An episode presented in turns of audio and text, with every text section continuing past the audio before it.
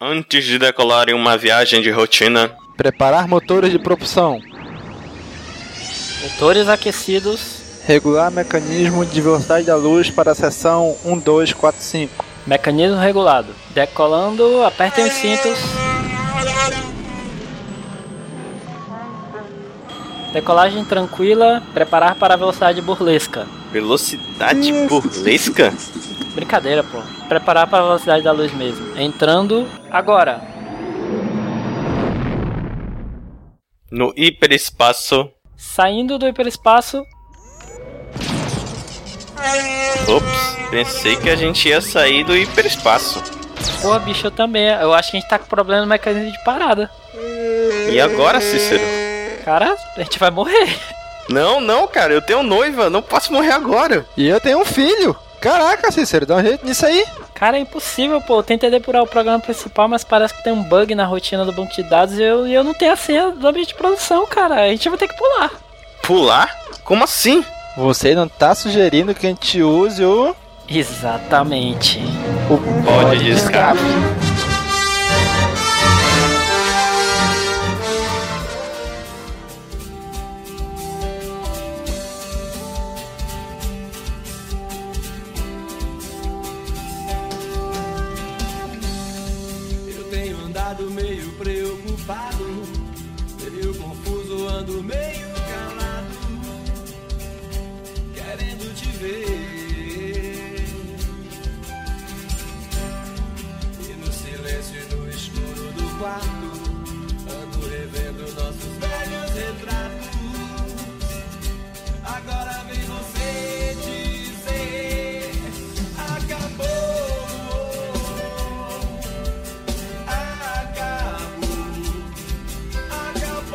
Fala galera! Mais um Pod de Escape começando! Aqui é Domingos e hoje aqui com a gente é o João. E aí, João? Fala galera, aqui é o Nick, na verdade aqui é o Nick.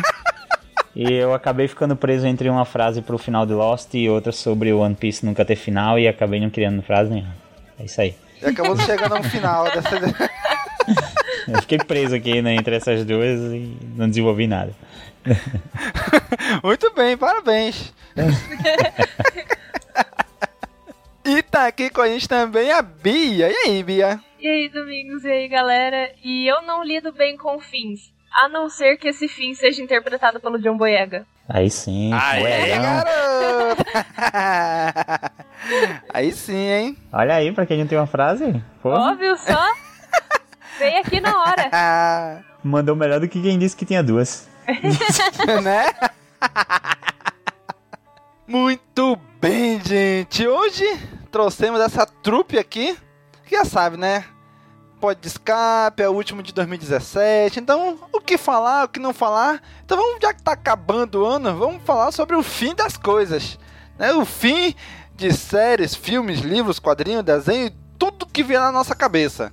Vamos falar sobre isso agora.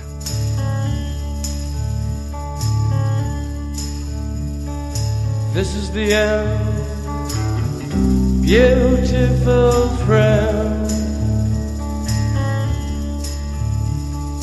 This is the end, my only friend, the end. Muito bem, gente. Hoje vamos aqui falar sobre o fim das coisas. Cara, vocês lidam bem com o fim de coisas assim? Fim... Vamos falar de coisas de entretenimento. Série, filme, livro, quadrinho. Quando um negócio termina, vocês lidam bem? Tipo, se terminou bem, fica de boa. Se foi cancelado, fica mal. Não lido bem com fins. Choro horrores, inclusive. João, lida bem com o fim das coisas? Cara, ninguém lida. Ninguém lida bem com, com o fim das coisas, né, cara? Depende. Depende da sua relação com essa coisa. Também, né? De repente você Aham. não tem uma boa relação com alguma coisa, o fim dela vai ser algo interessante pra você. Mas, geralmente, o fim deixa a gente triste, né? Como algumas coisas que a gente vai comentar aqui. Pois é, cara, assim, quando, quando uma, eu tô acompanhando alguma série, algum filme, alguma coisa assim, livro, e o negócio acaba, acaba mesmo, tem um término, né? Não é tipo, cancelado, interrompido, alguma coisa, quando ele acaba mesmo, eu fico de boa. Por mais que o final talvez não seja tão bom assim, eu posso até ficar meio chateado na hora, mas mesmo assim eu fico de boa, porque, pô, bacana. O final não foi tão legal, mas, pô, mas eu tive uma jornada bacana aqui, né? Acompanhando essa série, acompanhando esses filmes, acompanhando esse livro, esses quadrinhos, o que for. Né? Então eu acho assim que a jornada ela é muito legal. Por mais que o fim talvez não seja muito bom às vezes, mas a jornada a gente acompanhar aquilo, talvez semanalmente, mensalmente ou anualmente, se for filme, né?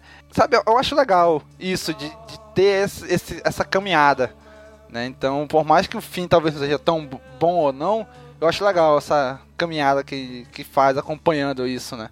A prova de que eu não lido bem com essas coisas foi quando acabou Harry Potter e eu saí do cinema da sessão do 7.2 chorando. É, minha mãe foi buscar de carro, eu entrei no carro chorando, cheguei em casa chorando e eu passei a férias de julho inteira só pensando nisso em casa, no final. Caraca, Foi- eu só foi tipo-. Meu momento pra, pra, tipo, assimilar que Harry Potter tinha acabado, porque eu fiquei, assim, é, perdida, porque eu sempre ia no cinema pra ver, eu tinha os livros em casa pra, em casa pra ler, mas não tinha caído a ficha, assim, que tinha acabado. Então eu fui no cinema, a ficha caiu tudo junto, sabe? Aí foi complicado. Eu sei que a referência não vai agradar, mas eu só consegui imaginar uma cena de Lua Nova da saga Crepúsculo. Que a. que a. a- Fica passando o tempo dela na janela. É, Exatamente. isso, que a, a Bela tá lá no, no, no sofá, a câmera girando e mostrando as estações passando e tocando a música bem triste. Impossibilities. Eu mesma. Eu só imaginei isso. Você remoendo Harry Potter. Um exemplo bacana que o, que o Nick deu aí de Crepúsculo. Eu não sou fã de Crepúsculo, mas sou casado, né? Minha esposa gostava, então a gente foi assistir. Hoje até ela fala, meu Deus, como é que a gente foi assistir essas porcaria? mas, cara, mas a, gente, eu assisti- a gente assistiu todos os filmes. Foram quantos? Cinco, né? Cinco filmes do Acho que Crepúsculo? foi. Né? Que são, é, que são quatro livros, né? Então foram cinco filmes. E, cara, Caralho, sabe? mano, rendeu cinco livros. Ou cinco filmes. Eu li- Cacete. Eu li todos os livros e eu gostava, só que daí eu fui assistir o primeiro filme, nunca vou esquecer isso. E eu achei, assim, uma bosta. E daí eu falei assim, é, eu acho que eu vou ficar só com os livros mesmo. Não, o, o, o, que, o que é mais doido é você saber que rendeu cinco filmes e você dizer, cara, já passou. Tipo, um dia desse a gente tava vendo o primeiro Crepúsculo existir, assim, Sim. surgir, o fenômeno Crepúsculo. E, e faz tempo que já saiu o último filme, então. Caraca, a gente tá muito velho. Pois é. E Demais. assim, cara, assim, como eu te falei, eu, eu assisti os cinco no cinema. Todos os cinco eu fui Caralho. assistir no cinema.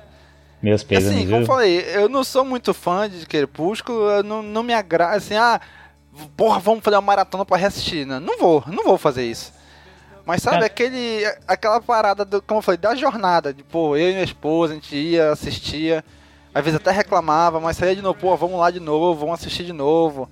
Sabe? De, de terminar aquela jornada, isso, isso foi legal, esse caminho. Uhum. Apesar do filme não sei lá essas coisas, mas Ah, cara, é, quando começou. é, Por que o podcast virou Crepúsculo, na verdade?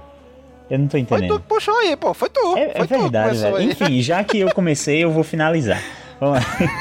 quando, quando o Crepúsculo surgiu, assim, a- pelo menos quando a ideia de, surgir, de existir um filme de Crepúsculo é, veio à tona e tal, eu tava no último ano do colégio e na época eu era gótico, então a gente ficou esperando bastante, assim, pô, um filme de, de vampiro aí, fez o maior sucesso e tal, não sei o quê.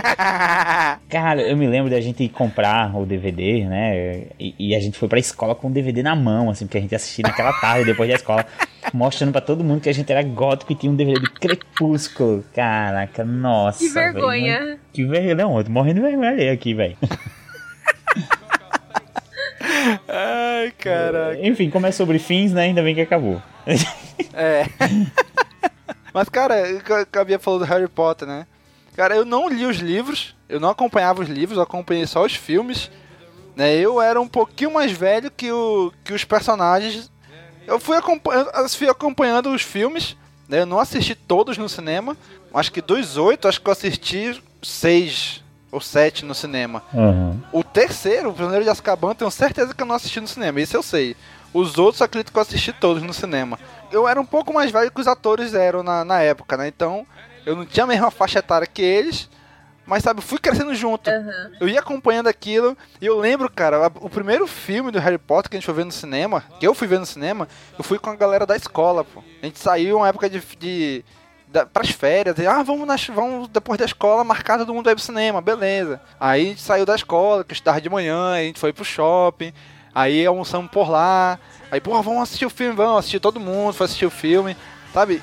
E, e depois, com o tempo, fui caminhando, caminhando. O último filme, quando eu fui assistir, cara, eu já tava casado com filho. Caraca. Eu fico assim, aí depois eu parei e pensar, caraca, bicho, que jornada, né? Porque eu comecei lá no ensino médio, onde eu nem conhecia a minha esposa ainda, que eu só vim conhecer ela depois que eu saí do ensino médio. E toda essa caminhada de Harry Potter lembra algumas partes da minha vida, né? Não que tenha a ver com essas partes, mas porque eu lembro, porra, o primeiro filme, eu tava onde?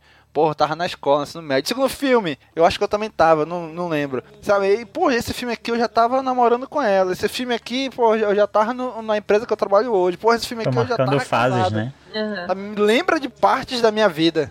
E foi muito legal essa jornada, né? Porque chegou no final, porra, eu, eu, eu gostei, eu gostei do final, foi bacana. Harry Potter me marcou muito também, mas assim, de final que encaixou assim com a minha vida foi Toy Story. To- Porque, tipo, criança, eu era viciada em Toy Story, tinha VHS, comia o VHS do, do Toy Story praticamente, de tanto ver. Aí veio dois, eu era criança, mas eu não gostava tanto assim. Mas quando eu fui ver o 3, foi justamente no ano que eu ia entrar na faculdade também.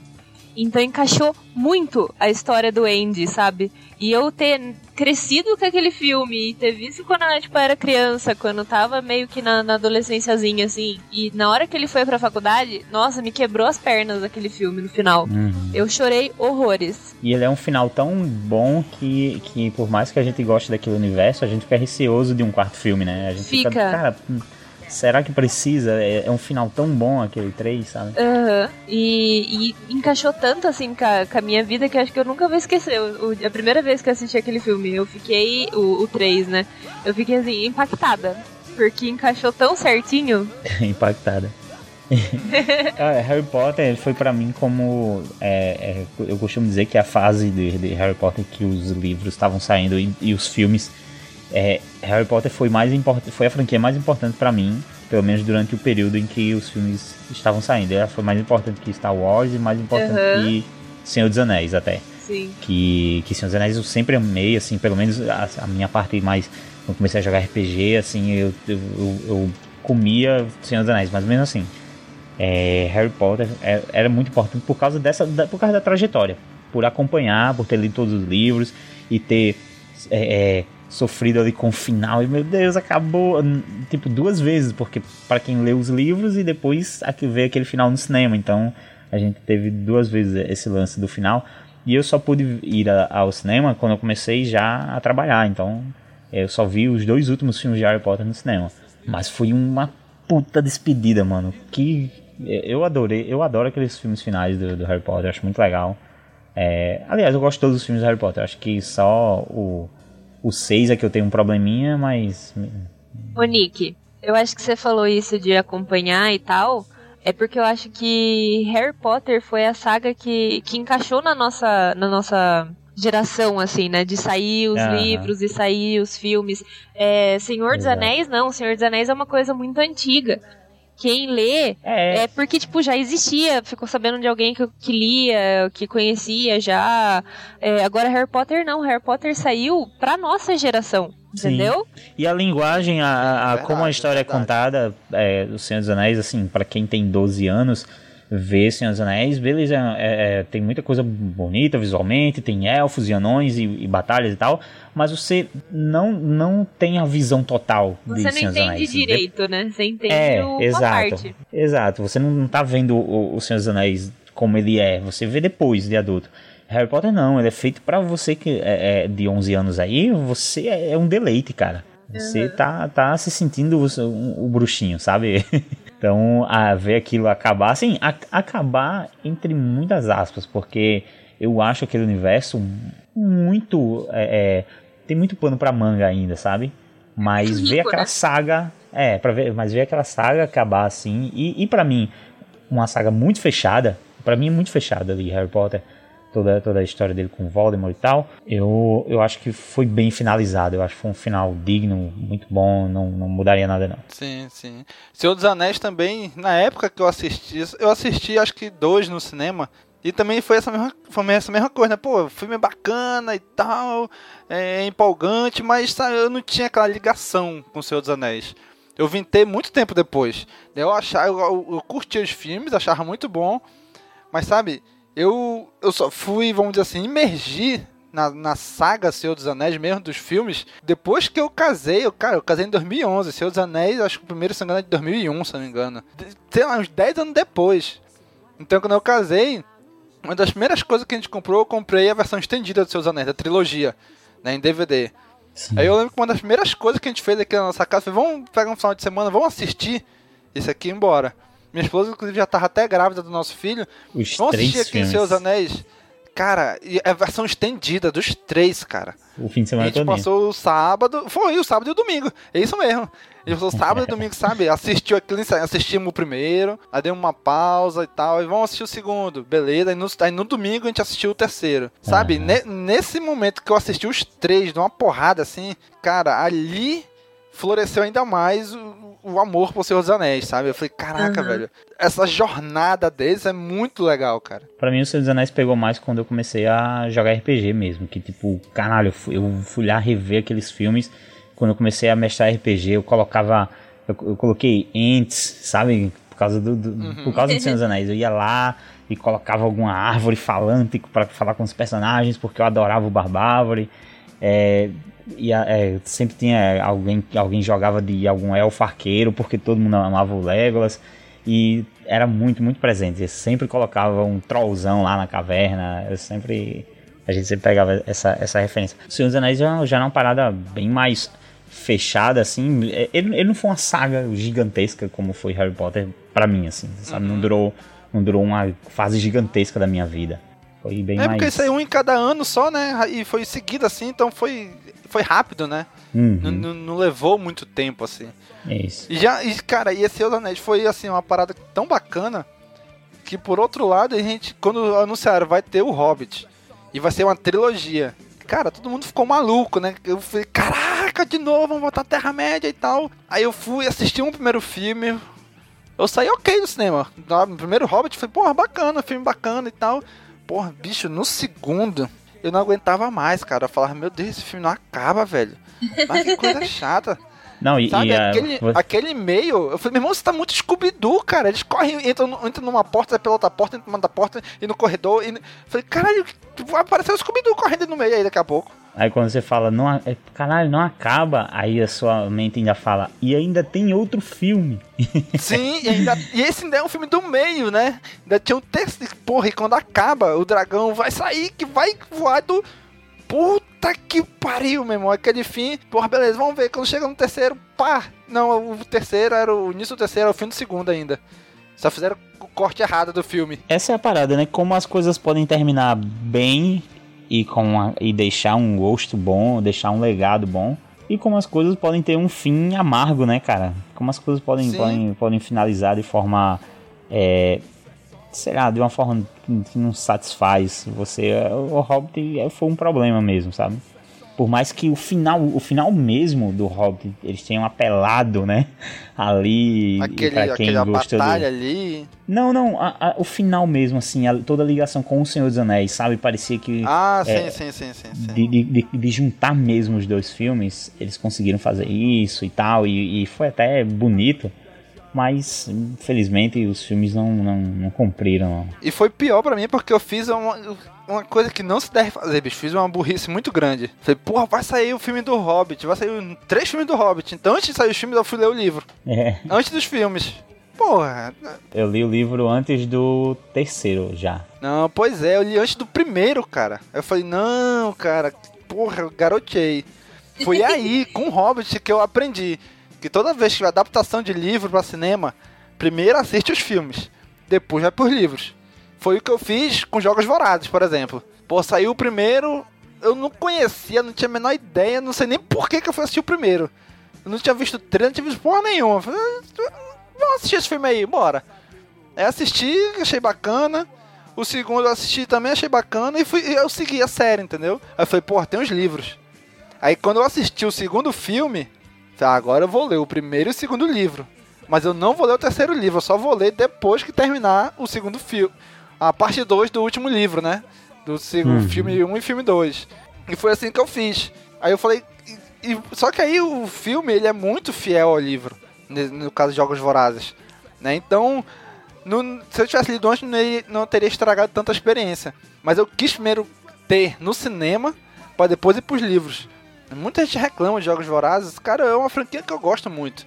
Eu gosto muito de Jogos Vorazes. Acho muito. Tá passando na TV, toda vez eu assisto. E é uma parada que eu achei legal, porque eu também acompanhei toda a trajetória dela no cinema também. Assisti os quatro filmes no cinema. Jogos Vorazes eu, não, só, eu só não vi o final. Justamente o nosso tema aqui. Eu não vi o final de, de Jogos Vorazes. Eu não, não acompanhei Jogos Vorazes, mas eu acho a ideia bacana. Eu sempre quis ler, mas eu não, não- sei lá, não tive paciência, não tive tempo também pra. Ah, eu tenho um probleminha com os Jogos Vorazes que eu já não achei tão legal. Tipo, fui assistindo os filmes que, assim, bem no automático. Só vi um e o dois, eu acho. E só que ele fudeu, assim, porque não. Ele acabou tirando a chance de ter um filme do Battle Royale, que é um, um mangá que eu acho foda. O Battle Royale. Que foi uma das inspirações, né, pra É, e, e, tipo, ninguém vai poder fazer uma adaptação do Battle Royale sem dizer, ah, estão copiando os Jogos Vorazes. Aí fudeu, sabe? Uma- outra franquia, cara, que eu conheci no cinema e depois que eu fui pro livro foi Percy Jackson. O primeiro filme de Percy Jackson, do Ladrão de Raios, eu não li o livro. Eu vi o trailer e falei, porra, bacana. Porque mitologia grega sempre atraiu minha atenção. Eu sempre gostei de mitologia grega, né? Então, porra, beleza, filme de mitologia grega no tempo moderno, beleza, vou assistir. Assisti o filme, gostei, achei bacana. Falei, porra, beleza, vou pros livros agora. Aí eu li o primeiro livro, que é a adaptação do primeiro filme. Aí eu, caraca, velho, é muito diferente. É muito diferente. No livro, tudo gira em torno. Os cinco primeiros livros, são dez livros do Percy Jackson. Os cinco primeiros é tudo envolto do aniversário de 16 anos do Percy. Que é um. Cada livro é um ano, né? Tipo Harry Potter, cada livro é um ano. Eu falei, porra, e no quinto livro ele fez 16 anos. No primeiro ele tinha 12. Aí no filme me bota um cara lá com uns 18 anos, mais ou menos, já. O cara dirigindo e tudo. Eu falei, porra, velho, que diabo é isso que vocês fizeram? Sabe? Agora, o, o que foi bom, por quê? Porque eu primeiro assisti o filme, depois fui pro livro, né? Então, se eu tivesse primeiro visto o livro e depois ido pro filme, eu ia achar o filme uma merda inacreditável. Mas eu não achei tanto por causa disso, porque eu primeiro conheci o filme. Aí demorou muito a sair o segundo, então continuei lendo os livros, né? Eu li toda a saga, todos os 10 livros, e cara, os livros são muito bons. São muito legais. Porra, aí quando tu chega no segundo filme que eles tentaram, não, aniversário de 20 anos do PS, o cara já tava gigante, pô. O cara devia ter uns 25 anos ali. Aí cagaram de vez com a franquia e, pô, e, e aí é o fim ruim, né? Porque cancelaram. Os livros são muito bons, a história, e chega no filme e faz uma adaptação muito ruim. Eu, tu fica, porra, bicho, tinha tanto potencial e desperdiçaram, né? E nem, nem. Mas chegou a ter uma conclusão, assim, porque só teve dois filmes, né? Só teve dois filmes e cancelaram, pô. E cancelaram. Ai, que droga. Não, não é- teve não, porque e a, a ideia era fazer os cinco filmes. Só que é, foi tão ruim, a bilheteria foi tão ruim que eles cancelaram. Sempre falaram, não, cancela, não vamos mais dar continuidade nisso. Teve um lance parecido com os Divergente lá, né? Acho que foi Divergente Sim, também, não é. foi. O último, se não me engano, foi, saiu só pra TV, negócio assim. Eu não li, esse aí eu não acompanhei nada desse, do, do detergente aí. Também, não vi nada. Ei, mas olha só, a gente tá falando toda essa parada aqui dessas franquias, mas é muito engraçado que quando a gente era mais, sei lá, uns 10 anos atrás, existiam pouquíssimas dessas coisas que são franquias, né? Sim, Hoje a gente consegue falar de vários que já passaram, que tipo, que já teve início, já teve um desenrolar, já finalizou. Tipo, muita coisa. E, e as, as empresas, né, as produtoras todas, elas sempre estão em busca de uma nova franquia para a, a franquia que está acontecendo, né? Elas sempre buscam, sempre buscam tornar as coisas franquias e tal. Alguns podem dar certo, outras podem não. É, tem quando fizeram agora com também é, que virou o Vigilante da Manhã, Ghost in the Shell. Tem, sim. é, acho que eles vão fazer uma trilogia, ou tentaram fazer uma trilogia. Talvez não saia do primeiro. Então a gente tá sempre nessa agora. Todo, todo filme é, é o início de alguma coisa. Se esse filme der certo, vai virar uma, uma possível série. Se não der certo, termina por aqui mesmo. Isso talvez deixe as coisas um pouco talvez isso influencie um pouco o roteiro, sabe, do filme, porque você não vai construir mais uma história que vai funcionar ali em um filme só. O filme ele fica com coisas abertas, ele fica aquela possibilidade, mas também mas também se não der certo, morreu ali mesmo e aí você fica assim, e aí aquela coisa que ficou inacabada. E é um problema, cara. Pois é. Sabe, sabe onde tu vê uma parada que foi pensado assim, de, olha, pode ter uma continuação, mas vamos fechar nesse? É justamente Star Wars, né, cara? Uma Nova Esperança. Ele fez fechadinho, caso seja preciso, mais pra frente a gente continua, né? Sim. E a- ainda bem que, que deu certo e ele continuou. Né? Mas se tu pegar uma Nova Esperança, ele é bem fechadinho nele. Se não tivesse nenhum outro filme, beleza, ok, é um filme fechado, né? E hoje não. Né? Eu acho que quem, vamos dizer assim, inaugurou isso, quem puxou muito isso, foi Harry Potter e dos Anéis. Eu acho que muito mais Harry Potter pela quantidade de livros e filmes que tiveram do que dos Anéis, foram três livros, três filmes e foi um logo depois do outro, né? É, na mesma, na mesma época, Matrix também, né? Fez Sim, ali uma trilogia e, e, e aí eu acho que realmente esses foram o, o que fez as empresas começarem a querer transformar tudo em uma grande franquia, né? Aham. Pois é, cara. Mas e aí, série de TV? Vocês têm, que vocês acompanham ou acompanharam? Alguma que terminou bem, que terminou ruim, que foi cancelada? Cancelada tem uns montes, né? Cancelado é só o que tem, bicho. Série de TV até hoje sofro, gente. Eita! Hannibal marcou, assim, foi, foi um outro nível de, de série pra mim, porque eu já acompanhava várias séries, eu assistia Supernatural, inclusive tem uma história interessante. Na verdade, eu acho que a maior parte de, da galera que eu conheço fez isso. Pra mim, Supernatural acabou na quinta temporada, né? Tipo, de É, história. não terminou ainda, né? Ainda não tá terminou rolando. né? ainda, ainda tá rolando, mas pra terminou na quinta temporada de história. E eu, Eu vi duas eu só. comecei a ver a sexta temporada, falei, ah, não, não vai mais. E eu era muito fã. Isso tinha me desanimado um pouco de ver série. Só que daí eu via outras séries, gostava e tal. É, mas nunca, tipo, peguei numa e, e fiquei apaixonada mesmo pela série. Até que eu vi Hannibal. E eu acompanhei desde o primeiro episódio. Foi um negócio que eu vi que ia sair. Falei, ah, vamos ver o que que dá, né? Acho legal, gosto de tema meio gore, meio terror, meio suspense. Falei, vamos ver. Nossa, o primeiro episódio já me conquistou as fundos. Aí eu falei, gente, tem um novo vício de série. E acompanhei. E acompanhava os episódios saindo assim, na, na live. Tipo, eu entrava em streaming pra assistir. É. Toda quinta-feira tava eu lá. Aí assisti e eles cancelaram na, no meio da terceira temporada, tava saindo ainda a série. Quando eles cancelaram, a NBC cancelou. Então eu fiquei assim, desolada já, né? Só que o final, isso que, que, que eu até ia comentar antes, o final da, da terceira temporada é muito bem fechadinho. Eles fizeram de jeito, mesmo sem saber que a série ia ser cancelada, porque ia ter mais uma temporada, eu acho. Eles fizeram um, um final tão fechado que você aceita aquilo como um final. Ficou um final bom pra série, entendeu? Tipo, ela fecha tudo que ela precisava fechar. Só que ela era tão importante pra mim que até agora eu fico, ai meu Deus, eu quero tanto uma quarta temporada quando não precisa. Às vezes eu fico pensando, gente, mas e se fizerem e for ruim? Sabe? Eu fico naquela. E se fizerem e não Aham. for na qualidade que era aquela que eu assistia? Eu ia ficar tão chateada. Então eu fico meio assim. Porque eu quero muito que tenha uma quarta temporada. Espero muito que tenha, mas eu não, não sei se seria uma boa ideia. Por isso que eu falo que eu sofro com o fim de Hannibal, porque quero, porém também não quero. Uhum. te entendo, te entendo. Ainda bem que eles fizeram, que eles conseguiram dar um fim digno, né, cara? Porque tem muita série por aí sendo simplesmente abandonada, ou correm com o final e fazem qualquer coisa e tal. E que bom que, que foi satisfatório para os fãs. Cara, eu tive, eu tive isso com uma série também. Foi Fringe. É uma série que começou em 2008. Eu vim conhecer ela quando tava. Quando ia começar a terceira temporada no Brasil. Eu assinei. Foi acho que nas primeiras vezes que eu assinei TV a cabo. Aí eu tava trocando de canal, eu não lembro qual era o canal que passava. Aí passou o comercial.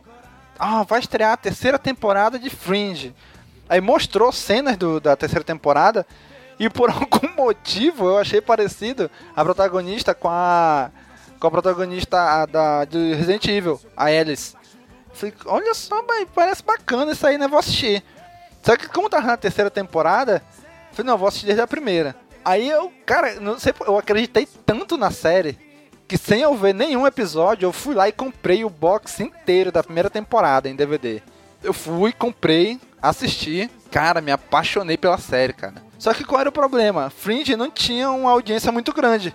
Então toda vez que acabava uma temporada, ficava aquela incógnita. Vai continuar, vão renovar, vão cancelar e ficar aquela briga até que vai renovar para mais uma temporada. Aí ia indo a primeira, a segunda, a terceira, a quarta. Até a quarta temporada eles fizeram temporadas completas, né? De 22, 23 episódios.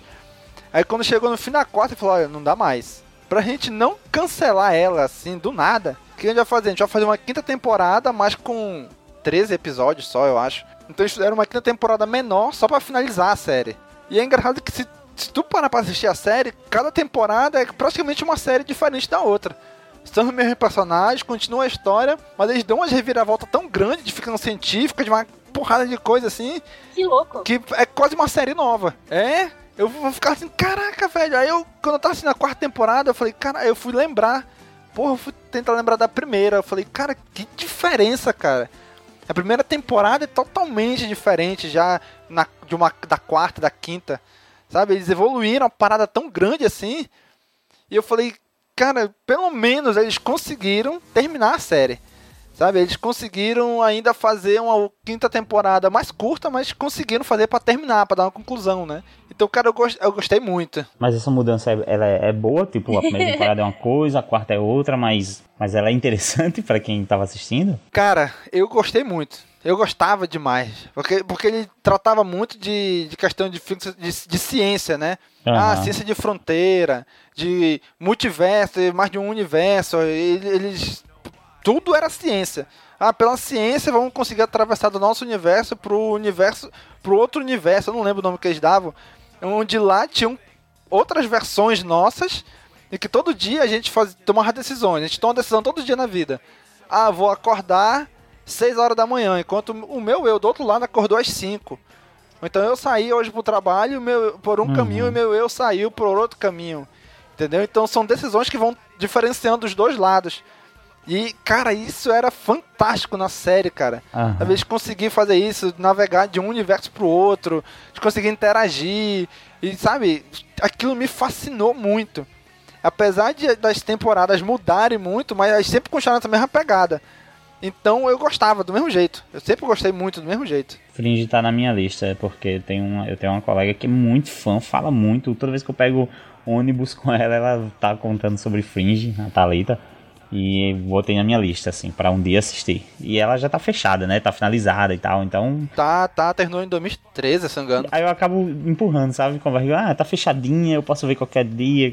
Aí nunca começa. Tenho vontade de ver Fringe também. Tá na lista aí. E isso que tu tá falando, Nick, ah, já tá fechadinha, empurra pra frente, eu faço isso com duas séries. Lost, que eu nunca assisti Lost. Ai, quem convidou assisti- esse cara, velho? Quem chamou esse Eu cara? pra assisti uns, sei lá, uns dois ou três episódios largados na Globo quando passava, mas eu nunca acompanhei Lost e Breaking Bad. Cara, Breaking Bad eu só assisti o primeiro episódio da primeira temporada, só, não assisti, nunca assisti mais nada. Porque eu ficava, porra, já tá finalizado. Depois eu assisto, depois eu assisto, e sabe, vou empurrando, vou empurrando, vou empurrando, e nunca assisto. Olha, tem umas coisas que são muito verdade, é, e uma delas é que Lost é um produto, hum, assim, dá pra assistir muito bem hoje, mas é, Lost foi um, um boom, um fenômeno daquela época, assim, né, de acompanhar. Sim, sim. Ela, ela é, eu acredito que ela seja boa pra assistir hoje, sim, mas ela não é o fenômeno que foi, sabe? E acompanha, ir acompanhando Lost, assim, a cada novo, a cada novo conceito, porque hoje Lost entrou pra cultura pop. E algum- é, muitos conceitos de Lost já, já, já são difundidos. As pessoas já sabem sobre a ilha, sobre a ilha se mover, não sei o que, mil coisas. As pessoas já sabem mesmo sem assistir Lost.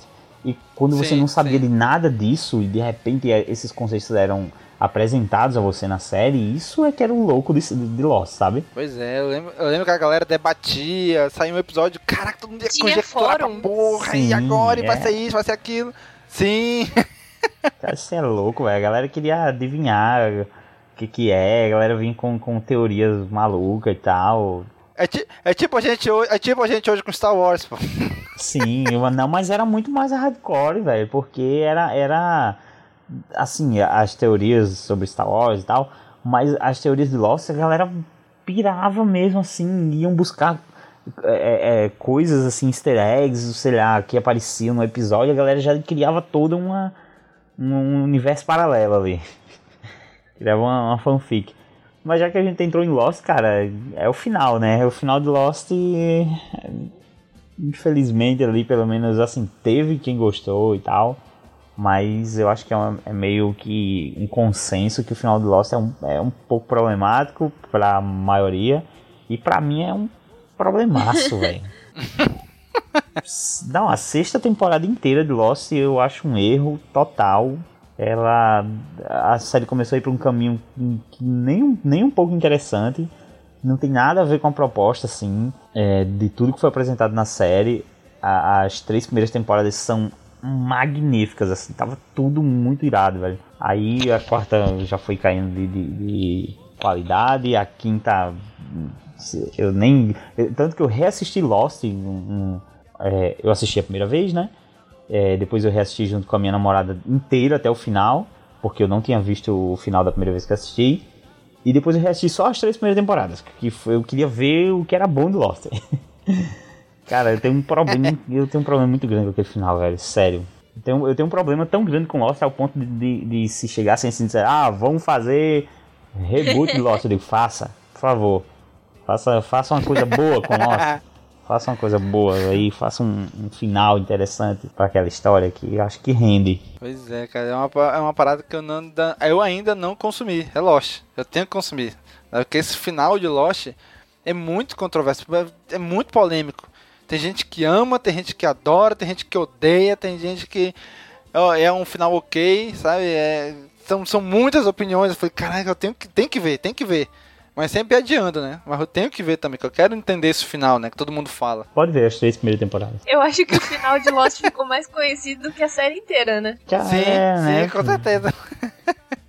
Que virou uma grande piada, na verdade, né? Porque é uma série que todo mundo falava e. De... Pior que tem gente que fala, ah, mas aí você ficou assistindo essa merda aí, ó, e teve um final bosta aí, bem feito. Cara, mas não é um problema. É, ter assistido Lost e ter um final ruim. É, claro, é um problema porque poderia ter um final bom.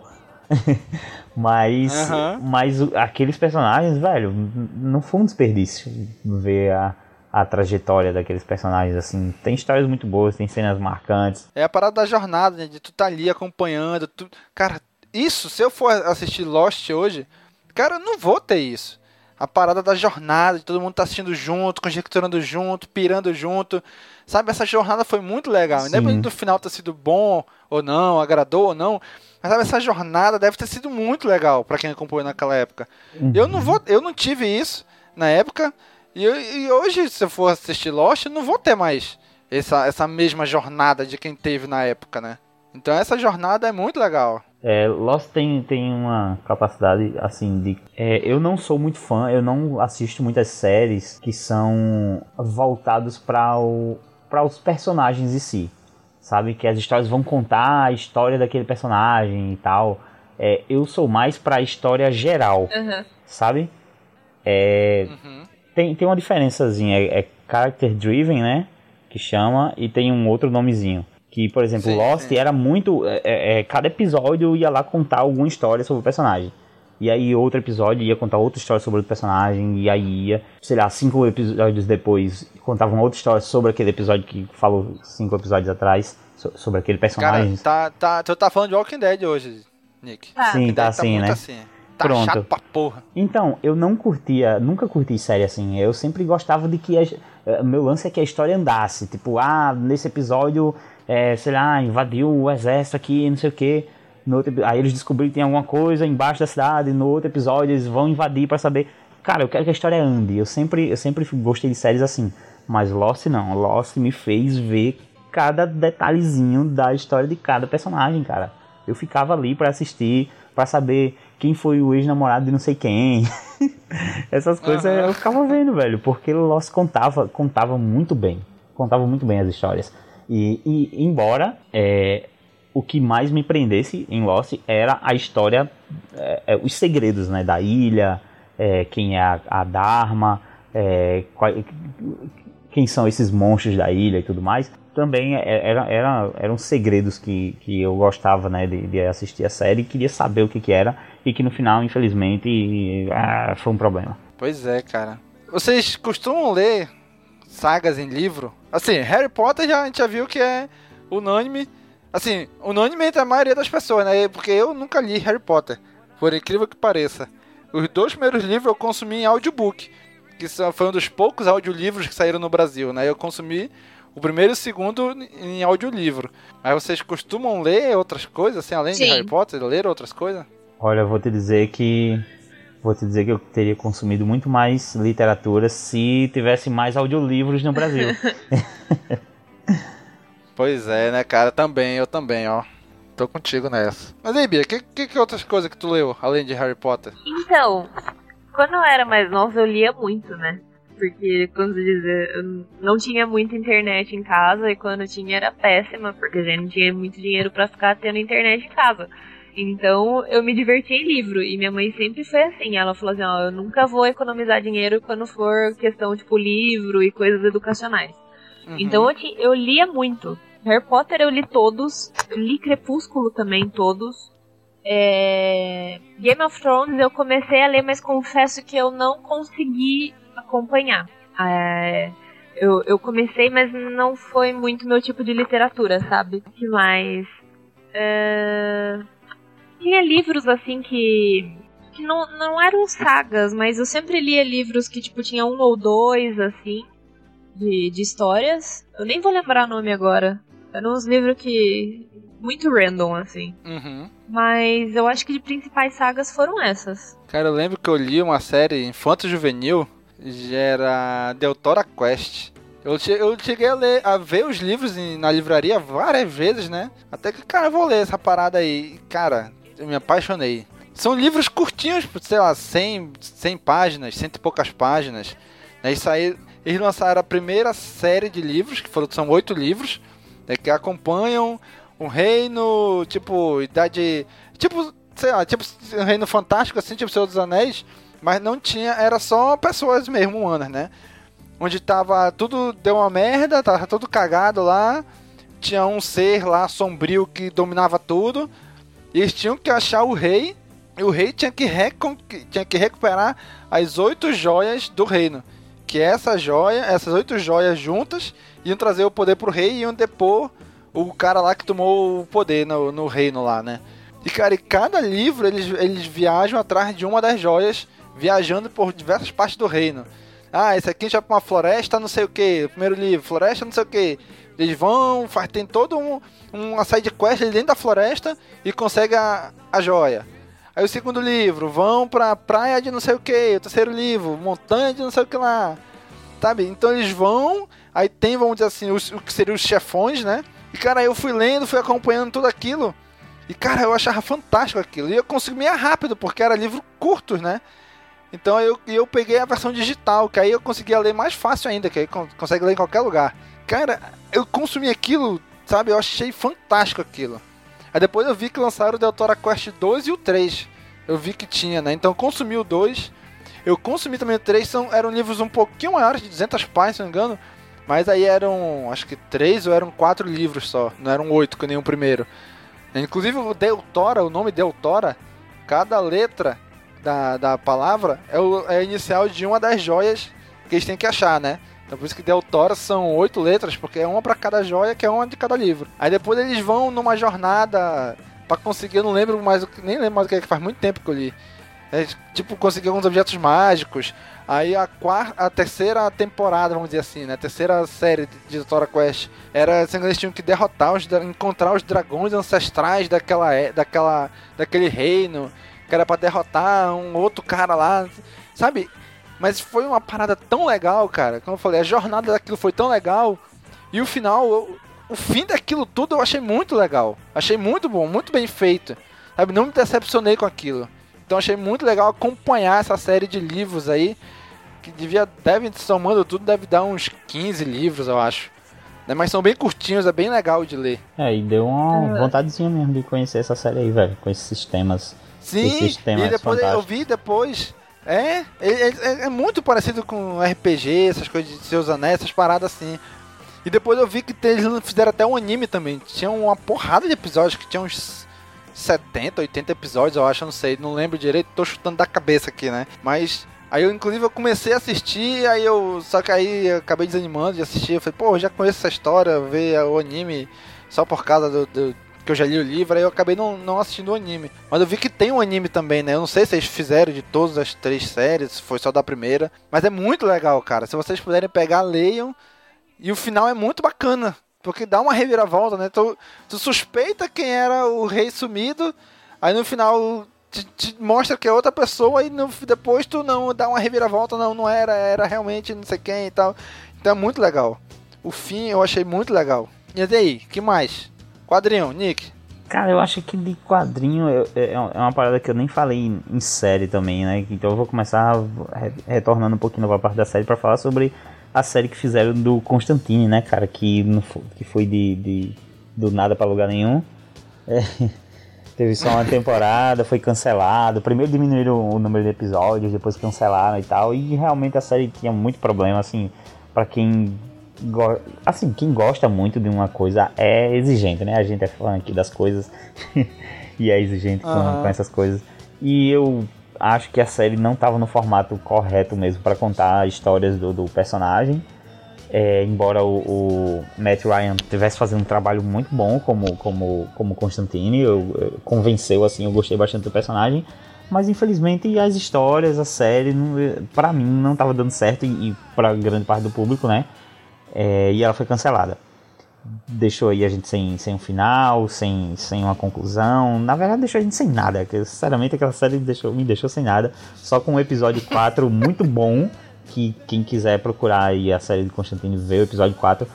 É, ela é uma, uma. Filmaram o primeiro quadrinho assim do Constantine. O, o, o primeiro arco de quadrinho deles, que são duas histórias só. Mas tipo, a, a edição número 1 e 2 usaram o roteiro pra fazer esse episódio número 4 e ficou perfeito, ficou foda. Pode assistir sem medo. O resto pode ignorar. Mas nos quadrinhos o Constantine ele era ele saía pelo selo da, da Vertigo, né? Mesmo o selo ali que saía é, Monstro do Pântano e tal. É, Sandman também veio para esse para esse selo e acabou que ah, em 2011 a DC reiniciou ali o universo dela no- nos quadrinhos, né? É, criou os 952, é, tão polêmicos 952, e eles decidiram colocar esses personagens, Monstro do Pântano, é, Constantine, todos no mesmo universo de heróis. Eita porra. Então, ela, então eles acabaram com, esse, com os quadrinhos desses personagens no selo Vertigo e Constantine fechou na edição 300, que acabou sendo a série mais é, longa da história da Vertigo, teve 300 edições. E, cara, o final, assim, da história de Constantine, eu vou te falar que não é lá uma das melhores histórias, assim, tem, tem uns, uns problemas, é, tem uma parada de ele de já começar a história com ele morrendo, assim, você saca que ele tá fazendo algum plano, hum, ele, ele morreu pra enganar a, aquelas... Tem um nomezinho das personagens que cuidam do destino das pessoas. Cada cultura acho que tem um, dá um nomezinho pra elas. Ah, sim, as parcas. né? é, tem gente que chama de Norns, né? Acho que nos nórdicos chamam de É, Norns. parcas, acho- se eu não me engano é parcas, eu acho, eu não lembro, que é da mitologia grega. É, tem um nomezinho pra essas. Caramba. Ele é- é- tem até um outro nome, não é nenhum desses dois nomes na, no quadrinho, mas beleza. Aham. É, enfim, ele tá fazendo um plano porque, enfim, chegou realmente o destino dele ali. Era a hora dele, do personagem morrer e ele tá tentando fazer ali algum, alguma parada pra conseguir escapar e ele acaba é, até enganando, assim, de certa forma, né? Ele morre, mas ele fez um plano pra é, voltar depois à vida e ficar fora da- do- do- dos planos, fora dessa linha do destino e tal.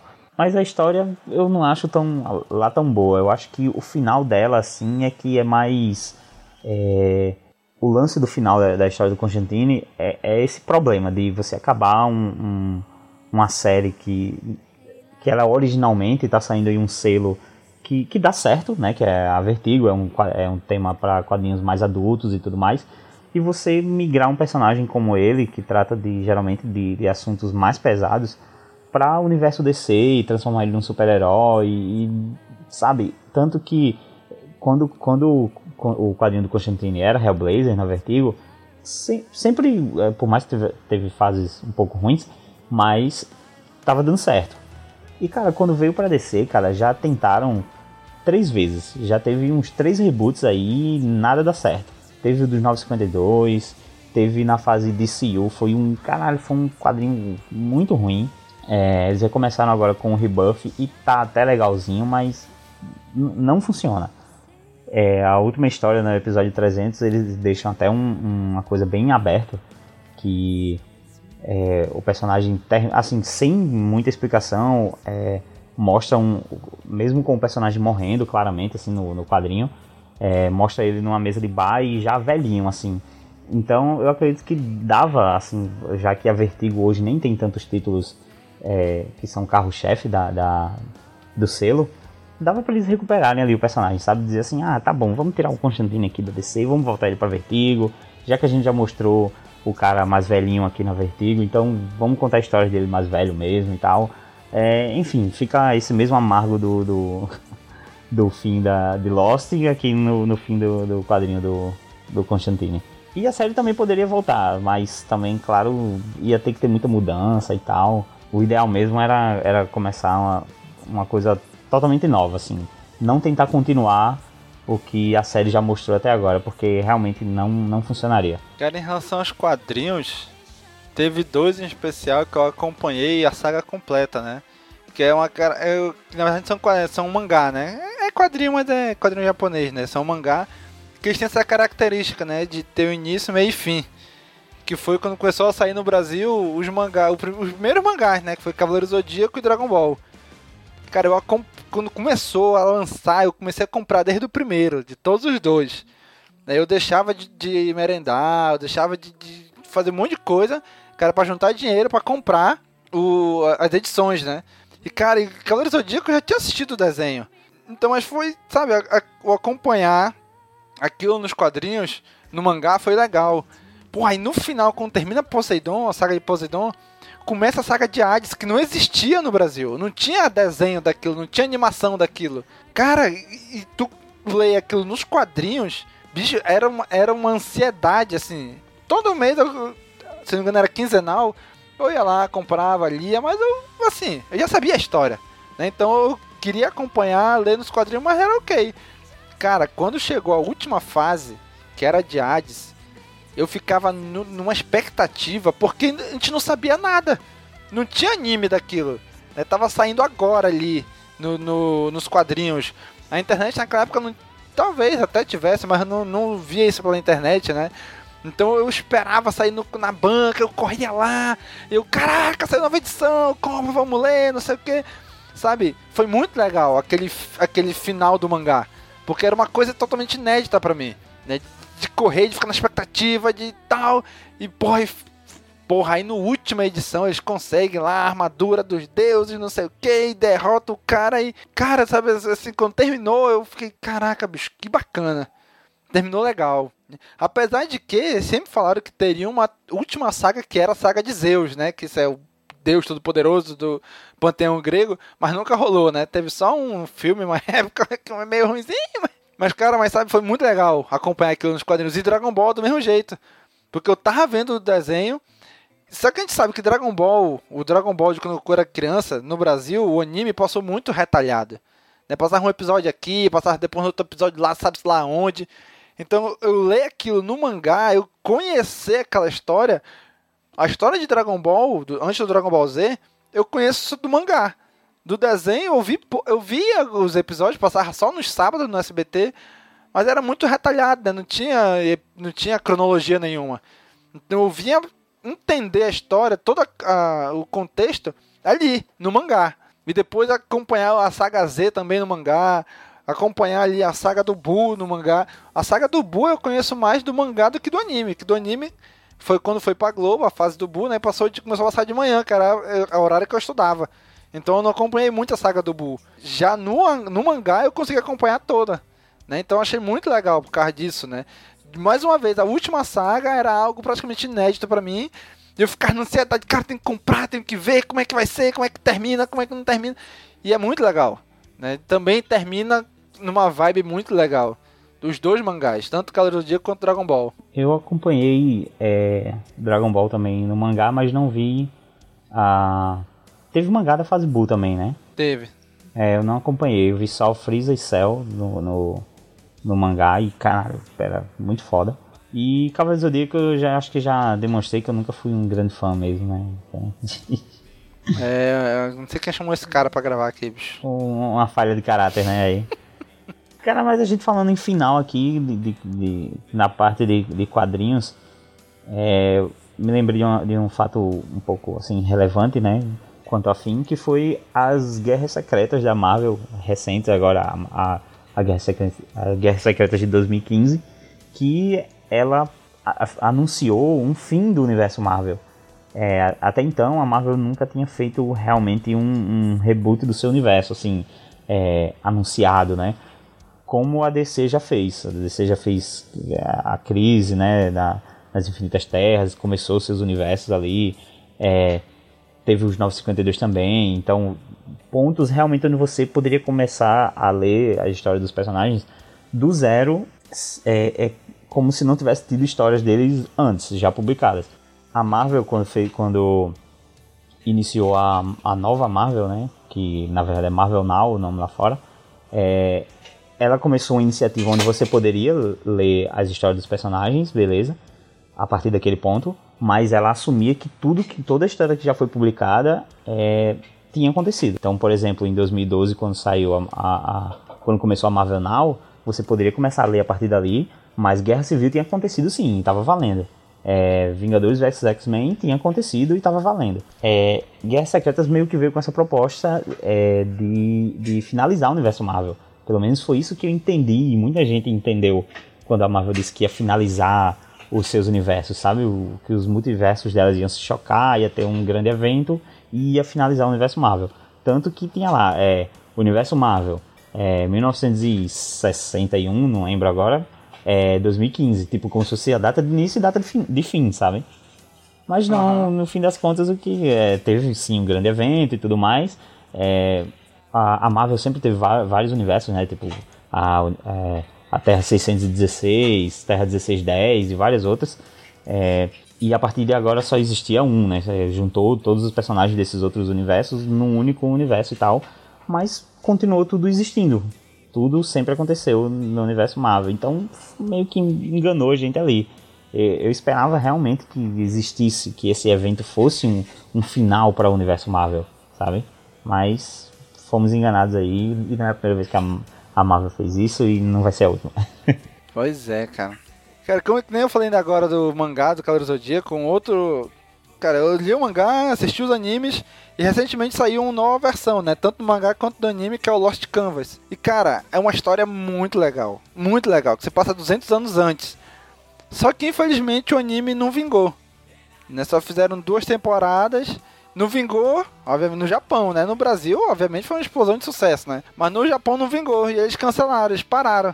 Não sei se eles cancelaram, mas tá parado a, série, né? O, o anime. E cara, é tão. é- a qualidade é tão melhor, é tão superior a, a questão de diálogo, a qualidade gráfica mesmo dos desenhos, a história, o roteiro. Cara, é muito bom. né? Então, infelizmente, eles cancelaram, né? Mas é uma parada que eu queria muito terminar de ver, que é o Lost Canvas, como termina. Que o mangá eu comecei a comprar, mas na época, por algum motivo, eu não consegui mais continuar a comprar, né? Então eu não terminei essa história. Não teve um fim pra mim. Na verdade, de ter tido um. Eu acredito que deve ter tido um fim no mangá, mas eu não vi.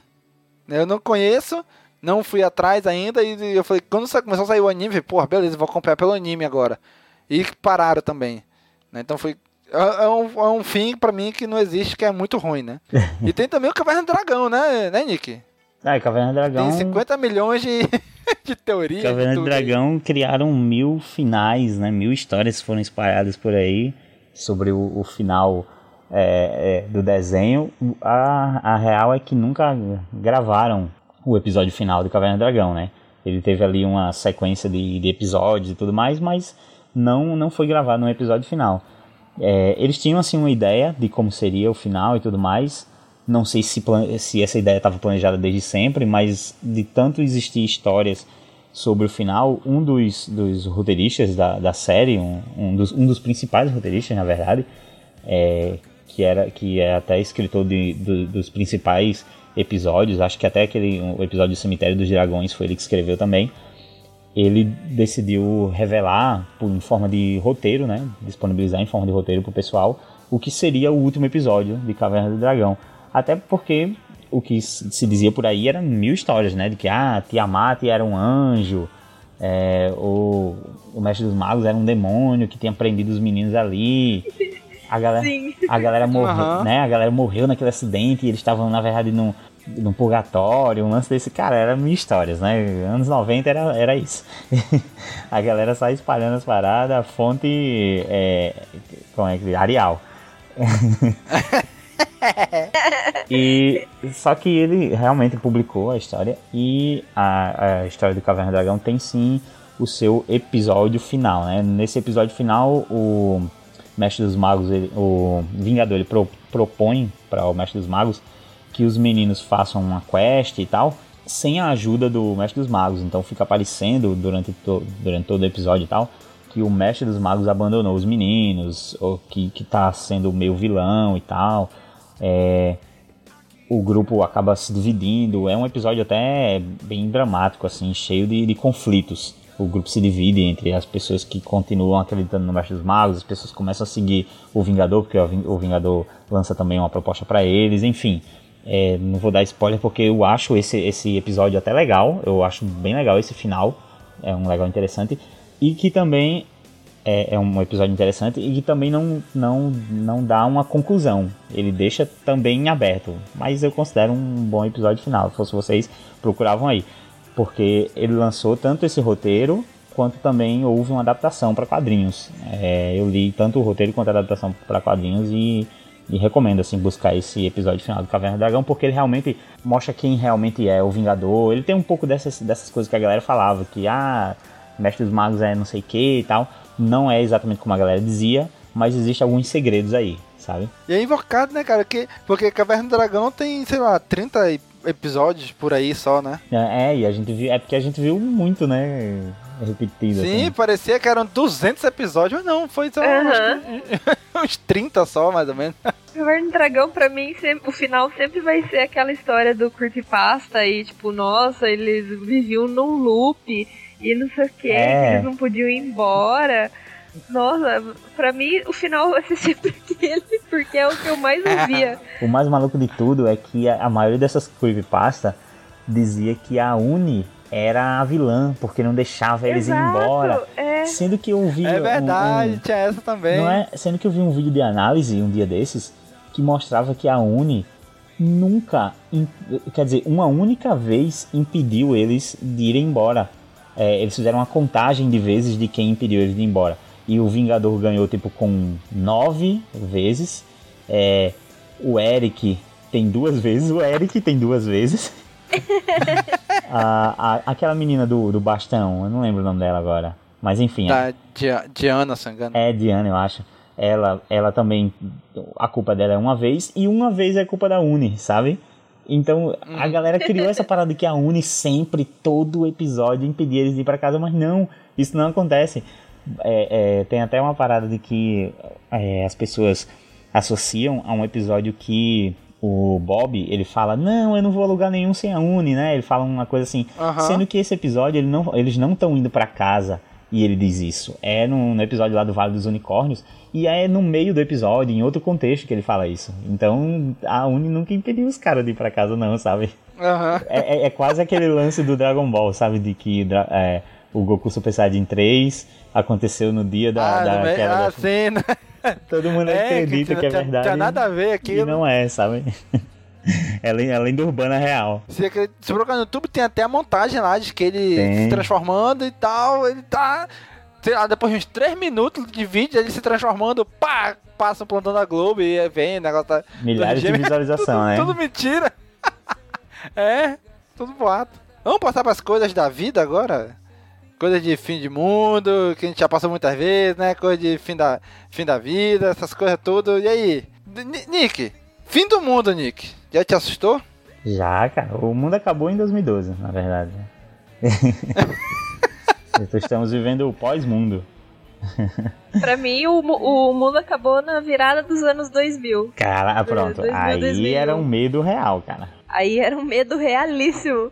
Eu nunca vou esquecer. Cara, ainda- ainda bem que vocês lembram, bicho, porque aqui Eu lembro, eu lembro. tava todo mundo surtado, meu amigo, surtado. Eu acho que já falei em algum outro podcast aqui, mas tinha um cara aqui no meu bairro, ele tinha um espetinho, e o nome era Espetinho do Gato. E, e esse cara, assim, dezembro de 99, esse cara ficou bebo maluco e saiu jogando dinheiro no- na rua porque o mundo ia acabar. Então não adiantava nada dinheiro. Ele saiu jogando dinheiro na rua. Ele fez uma rodada de churrasco de graça, assim, não tava vendendo mais. Quem chegasse lá pegava Caralho. churrasco. Caralho, o cara tava maluco. Não, sério, tinha uma vizinha aqui na frente que, assim, eu via o terror nas pessoas, né? E ela, a mulher não parava de chorar, velho, porque o mundo ia acabar. E ela ia pra cima e pra baixo, tipo, ela acordava, não botava nenhuma roupa, ela só saía com o lençol já é, da cama, já ia pra cima e pra baixo, ia comprar pão, todo enrolado em lençol e os olhos vermelhos chorando, sabe? Cara, que absurdo. Caraca, velho. Não, e eu era, um, eu era um garoto mega nervoso. Essas paradas entravam na minha cabeça e eu ficava loucaço, tá ligado? Acho que a coisa mais absurda de fim do, do mundo, assim, que aconteceu, velho, foi porque a gente tem aqui um, um, um apresentador de TV. Cara, eu, eu tô velho, eu não lembro nem o nome do cara. Paulo Wagner, lembrei. E o cara, ele é exatamente aquele apresentador de Tropa de Elite 2. Vocês lembram de Tropa de Elite 2? Aquele apresentador sim. sensacionalista? Aham, sim, Acredito eu que toda cidade tem aquele cara. Porque não é possível. Todo, todo- quase todo mundo conhece um apresentador de programa. Sim, é- tem. Aqui, aqui tem também. Não, o pior, não apenas o programa é igual.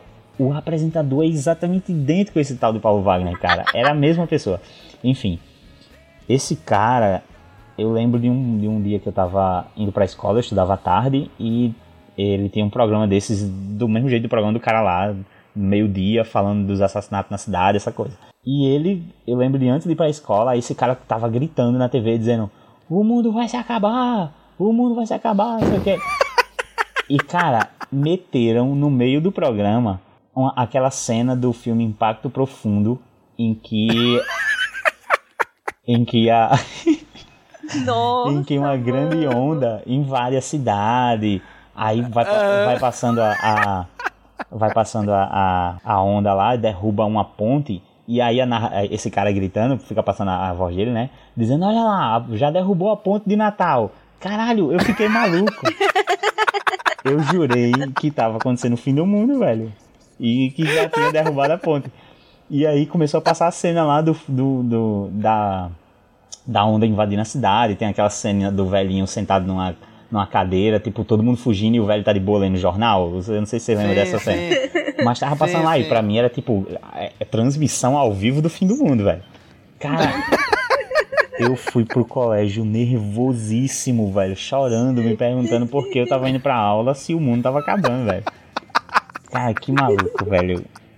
Como é que, como é que um filho da Que ludibriado. Pois é, como é que o filho da puta faz isso, hein, velho? Engana as crianças desse jeito.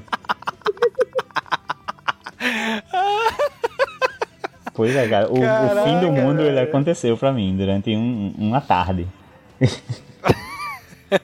Cara, que loucura, velho. Eu lembro da, da virada, porque assim, eu sempre tive um humor muito bosta, né? Tipo, um humor muito escuro, obscuro, assim, né? De, de brincar com morte, umas coisas muito bizarras. Então, eu lembro, eu tenho até foto disso. Eu estava, tipo, animadaça pro fim do mundo. Eu tava, tipo, muito animada.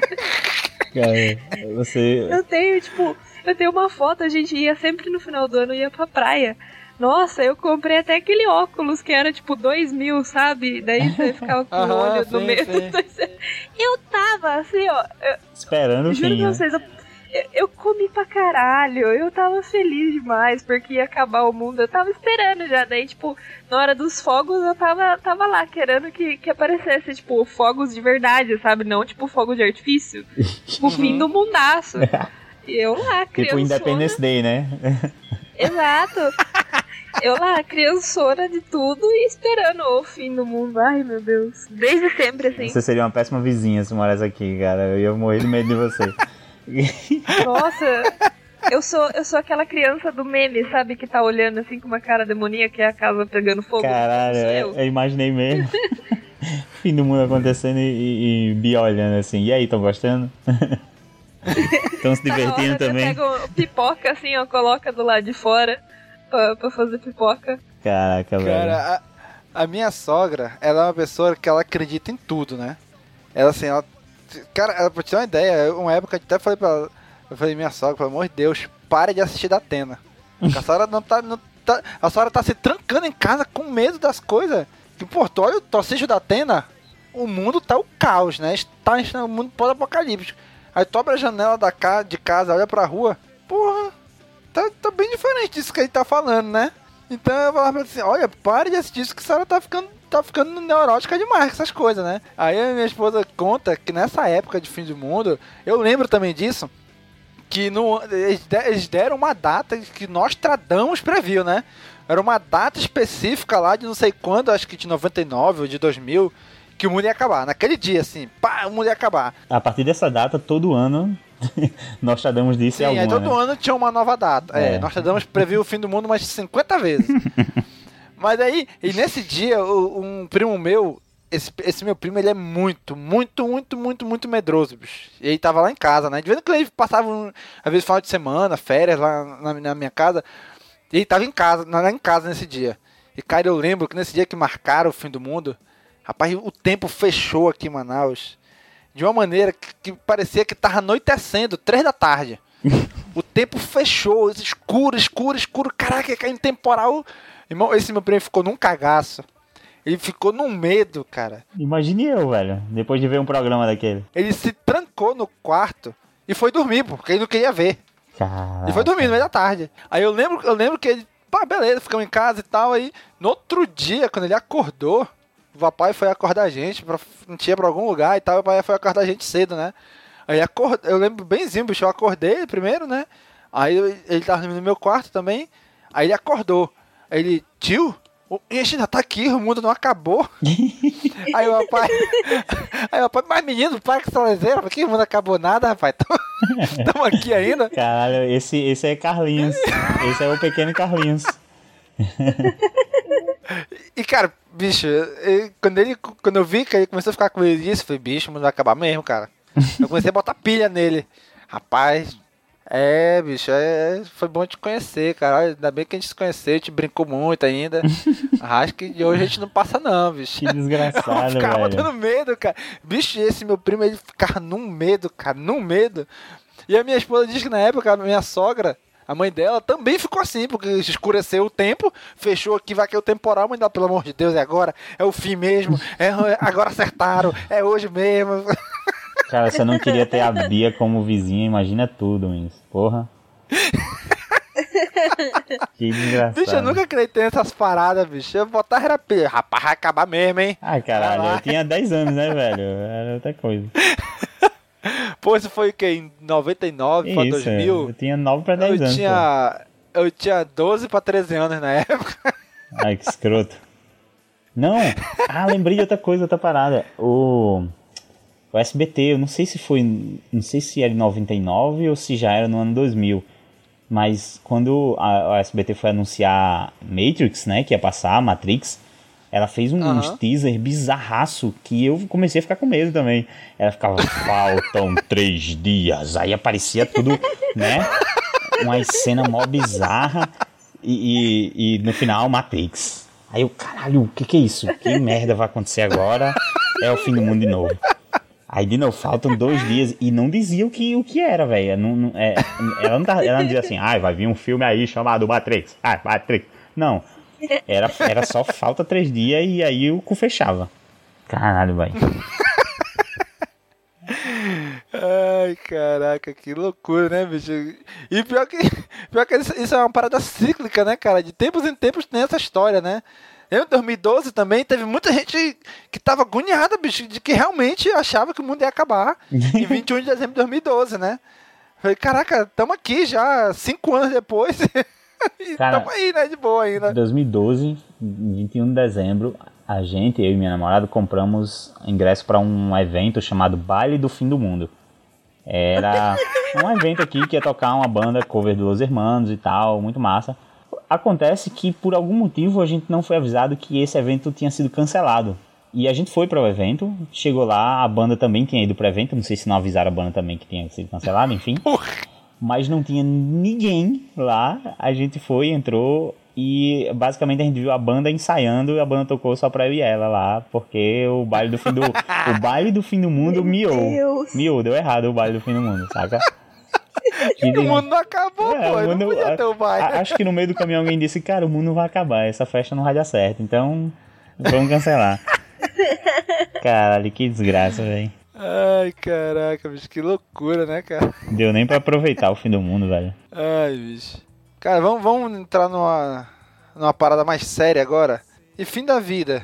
Vocês já perderam alguém próximo, assim, de vocês? Colega, familiar, alguma coisa? Sim. Caralho, que bad, mano.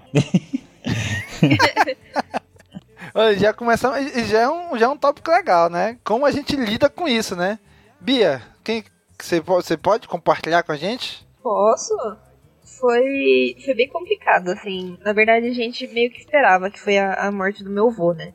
Meu Uhum. avô, ele foi praticamente meu pai, porque meu pai, ele trabalhava em... Ele era, tipo, começo da GCM, da, da guarda, né? Ele fazia turno bem, bem louco, assim. Então, quando eu era criança, eu falava que quando eu, quando eu acordava, eu via minha mãe e quando eu dormia, eu via meu pai, porque eu não conseguia ver os dois ao mesmo tempo, porque os dois são funcionários públicos. Aham. Então, eu era criada assim, com a, com a minha avó, com meu avô e com a, com a minha madrinha. Mas o meu avô, ele sempre foi uma figura muito paterna na minha vida. Ele sempre foi muito presente e sempre estava lá comigo, me levava na escola, me levava a passear e tal. Então, quando ele ficou doente, ele ia, ficava 15 dias no hospital, voltava, ficava mais 15 na casa, voltava pro hospital, era assim. Então a gente meio que estava preparado pra, pra acontecer, sabe? Era qualquer momento. Só que, assim, apesar de eu estar preparada, é, uma parte de mim não tava. Então, quando ele, quando chegou a notícia que ele tinha falecido, assim, foi perder o chão total. Eu não imaginei que eu fosse ficar tão mal igual eu fiquei. Tanto que, assim, às vezes eu não tinha nem noção que eu tava mal, sabe? Eu ia pra escola, só que as pessoas já estavam ficando com assustadas, porque eu sempre fui uma pessoa muito bem-humorada, que, tipo, dava muita risada e fazia os outros darem risada. E eu tava muito quieta, e eu percebi que alguma coisa tava errada quando a escola sugeriu pra minha mãe que eu fosse numa psicopedagoga da escola. Então, aí eu falei assim, é, realmente, tipo, essa eu não esperava, sabe? Essa... Uhum. Mas não foi uma coisa de surpresa, né? Você meio que Não, você... não foi surpresa. A gente sabia porque ele tava já com umas doenças e ele Aham. já tinha idade, já tava complicado. Então a gente esperava que ele fosse morrer. Só que eu não esperava que eu fosse ficar tão na bad assim, entendeu? Uhum. Uhum. Tipo, a gente já tava esperando que fosse acontecer, já tava todo mundo se preparando, minha avó já tava preparando, sabe, a cabeça e tal. Mas na hora que aconteceu, todo mundo meio que perdeu o chão, porque ele era a alegria da família, sabe? Ele era o tipo de pessoa que recebia um estranho na casa dele e dava um banquete na, na, na casa. Ele era absurdo. Então, foi assim, uma perda gigantesca pra gente. Mas me ensinou muita coisa também, sabe? Sim, sim. Porque num- umas três semanas depois também eu perdi meu padrasto, no mesmo ano. E foi tudo muito corrido. Então, aprendi a lidar com perdas depois de que tudo passou e eu consegui pôr o pé no chão, sabe, de novo. Uhum. Sim. Foi uma mudou minha visão sobre isso. Então, agora quando as pessoas morrem, assim, eu tenho uma visão mais, digamos, pé no, não, não, não queria dizer pé no chão. É outra palavra que eu esqueci, mas mais racional. Uhum. Isso que eu queria dizer. Então, eu acho que essa morte na minha vida, assim, esse fim de vida me preparou, assim, para outras coisas que eu vivi depois. Cara, eu já. Assim, durante a minha vida toda. Assim, a família do meu pai, o meu pai, quando eu nasci, ele já tinha 41 anos. Então já não era mais nenhum novinho, né? Então e eu e o meu pai, ele era o caçula da família, do, do- dos, dos irmãos, né? Então a família do meu pai já era muito velha, já era muito idosa quando eu nasci. Então, desde muito cedo eu vi o- o meu pai perdendo vários tios, várias tias, né, que foram falecendo ao longo do caminho. Aí por parte de mãe tem- teve algumas tias da minha mãe também que eu vi falecer. Né? Então, desde muito criança, eu fui vendo a morte acontecer, né? Então, eu comecei a conviver com aquilo. E eu, né, a Bia também, eu passava o dia na casa da minha avó, dos meus avós, né? Por parte de pai. De manhã, eu ia pra casa da, da, da minha avó e de tarde ia pra aula. E só vinha pra casa de noite. A semana toda era assim. Então, eu cresci na casa da minha avó. Aí, na casa da minha avó, era minha avó, meu avô e tinha uma tia, que era mais. e tinha uma tia, que era a mais velha de todas. Né? Era, mais, era a mais velha da família. Então, essa minha tia que me ajudou a me criar, ela que me, ela me ensinou a ler antes de ir pra escola. Então, ela tinha cri- criado meu pai, porque ela é 10 anos mais velha que meu pai.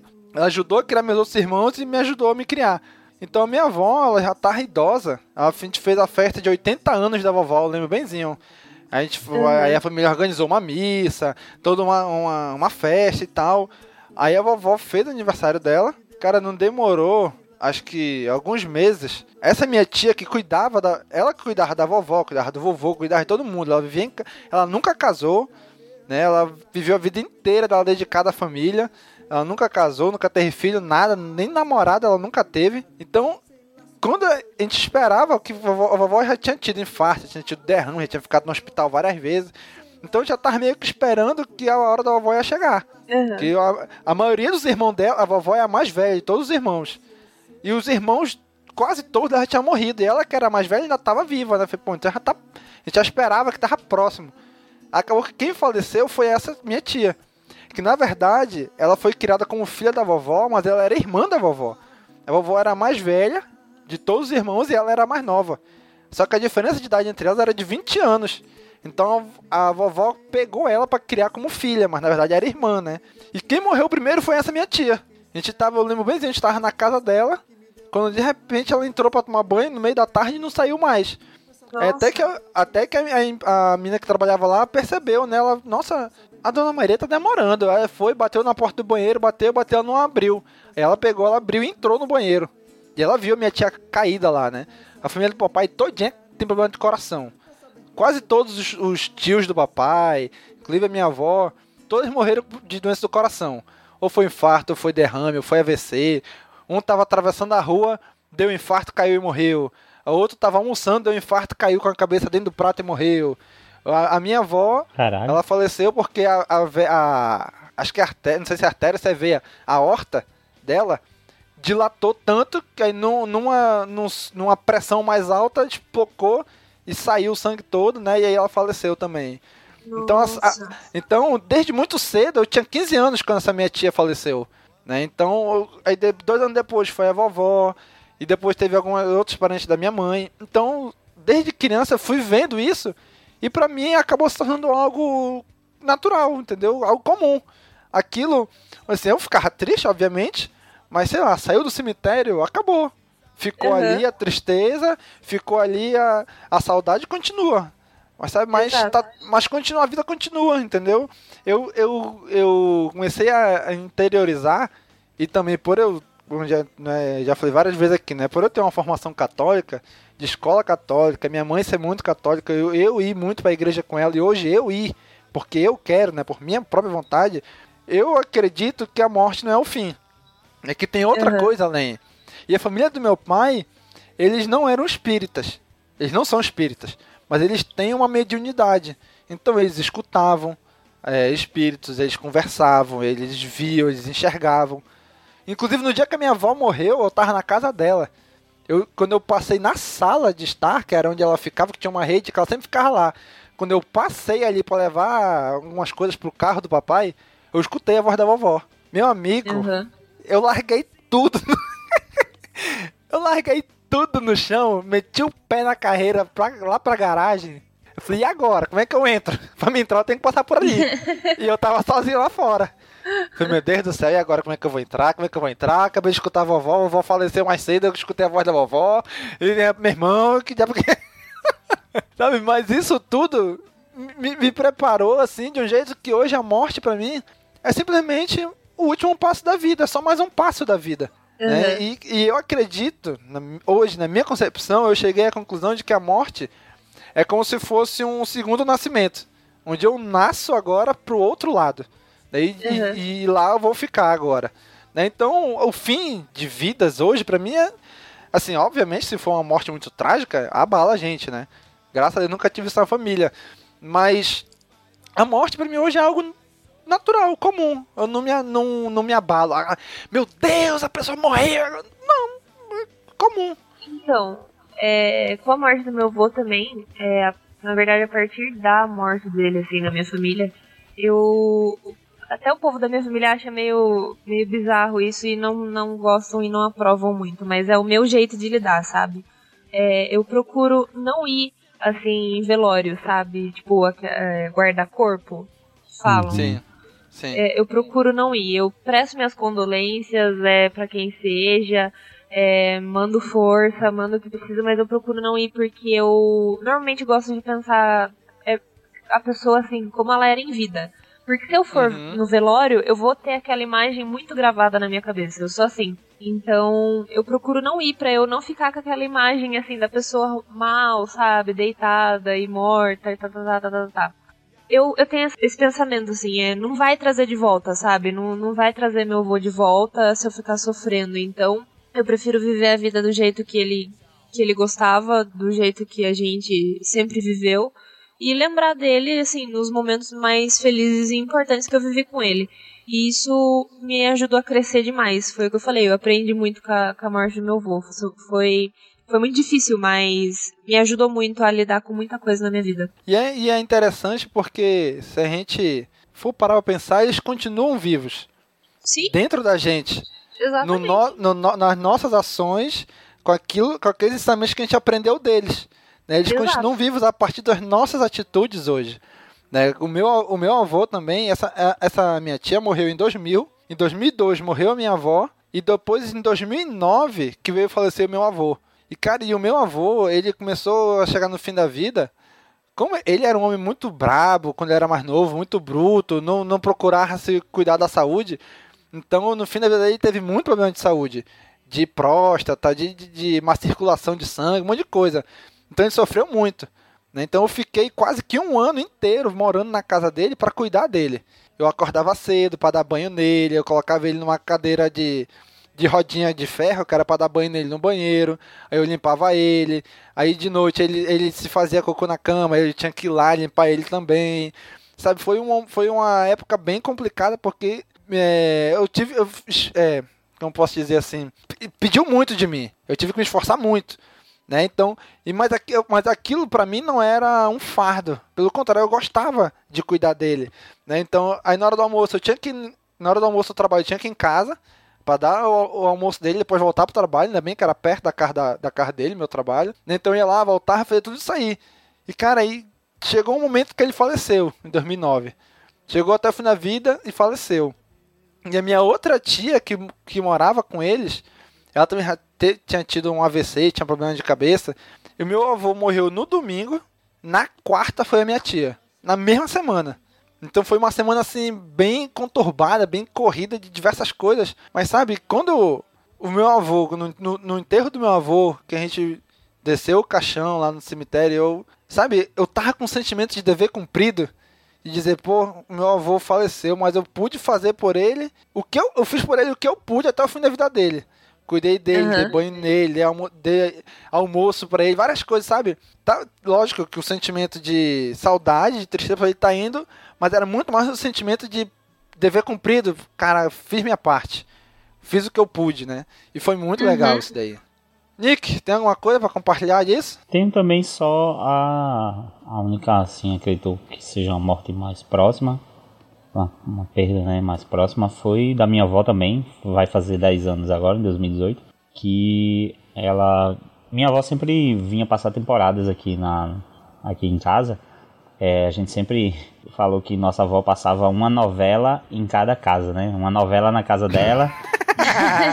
e depois, quando ela vinha pra cá, e passava mais seis meses, assim, aqui, sabe? Na nossa casa. Então era o tempo de uma novela, ela assistia aqui, e depois terminava, ela ia assistir a outra na casa dela. E aí, quando ela ficou bem doente mesmo e tal, não sei se não sei nem como foi esse acordo, mas enfim, ela veio ficar aqui, na, na casa da gente. E a minha tia, que morava na casa dela, da, que morava na casa da minha avó, é, ficava vindo para nossa casa cuidar da minha, minha avó e tal. Ela ficou muito doente, assim, é, sem, sem reconhecer mais ninguém, é, não enxergava, não falava. Por um. Caramba, eu acho que foi uns dois anos, viu? Foi muito tempo. De, de necessidade, assim, de cuidados para tudo. para tudo. Então, é, eu acho que esse acontecimento acabou fazendo na minha cabeça eu entender que eu já tinha perdido a minha avó. Assim, não que. É, perdido, não que eu, que eu. Como eu posso dizer? Não que eu tivesse abandonado, ou que eu não ligasse, ou fingia que ela não existia. Não. Mas o- os- quando ela Entendi, morreu, entendi. quando ela morreu, eu não tive aquele, aquele baque, aquela coisa de meu Deus, eu perdi minha avó. Não, eu já tinha perdido, sabe? É, eu meio que senti Uhum. isso. Então, quando ela começou a, a passar mal lá, que chamou a ambulância e tudo, tava todo mundo lá em casa chorando já. É, a, a ambulância veio, levou ela e todo mundo em casa ficou um clima bem pesado, todo mundo chorando. E eu, assim, eu tava, me lembro que eu tava bem tranquilo. É, e minha mãe até falou, minha mãe até perguntou, caramba, você nem chorou nem nada, você é, como você é frio, eu disse, não, mas eu, eu não acho que eu seja frio. Aí eu expliquei, né? Na verdade, eu acho que por dentro de mim eu já tinha, a gente já tinha perdido ela, né? A, na- a parte sentimental, assim. É, Uhum. então ela ficou ali, acho que um, umas duas semanas no hospital e, e acabou falecendo mesmo no hospital. E eu também tenho esse, essa coisa parecida com a Bia, assim, eu não vou a velórios, eu não, eu não gosto, eu não- eu não consigo é, achar a minha presença naquele local útil em nada e é, não sei, cara, eu não me sinto bem, não acho que é, é- é- não tô dizendo que é, ai, não, po- não, po- não se pode ir a velórios, não, eu, eu não consigo, eu não Exato, consigo ir a uhum. velórios, então eu não fui ao velório da minha avó também, é, o pessoal aqui em casa também falou, o pessoal também falou, você não vai nem para o velório da sua avó, não sei o que. Aí eu não, eu não vou para velório de ninguém, não, não, quero, não, não vejo como, como isso faria bem para qualquer uma das partes. Mas, mas é isso, aí vai fazer bastante tempo já, vai fazer aí seus 10 anos, mas eu me lembro que foi, acho que foi a, assim, a, a perda mais próxima até agora, e ainda bem que eu não tive tantas perdas na minha vida e tal. É, e é isso. Muito bem. Então, passado esse momento mais interior agora, né? Mais humano, nossa. Vamos falar que a gente tá, obviamente, num podcast. Vamos falar de fins de podcast, que já, já tiveram vários, né? Fins de podcast que vocês curtiam e acabou chegando ao fim. Quais são? Eu não vou nem perguntar se tem, porque eu sei que tem. Todo mundo tem, né? Todo pod... Diversos podcasts surgem de, de muitos deles sempre acabam, né? E aí? Saudades Cantina Cast. Pô, fazendo coração com a mão aqui. Sim, eu também.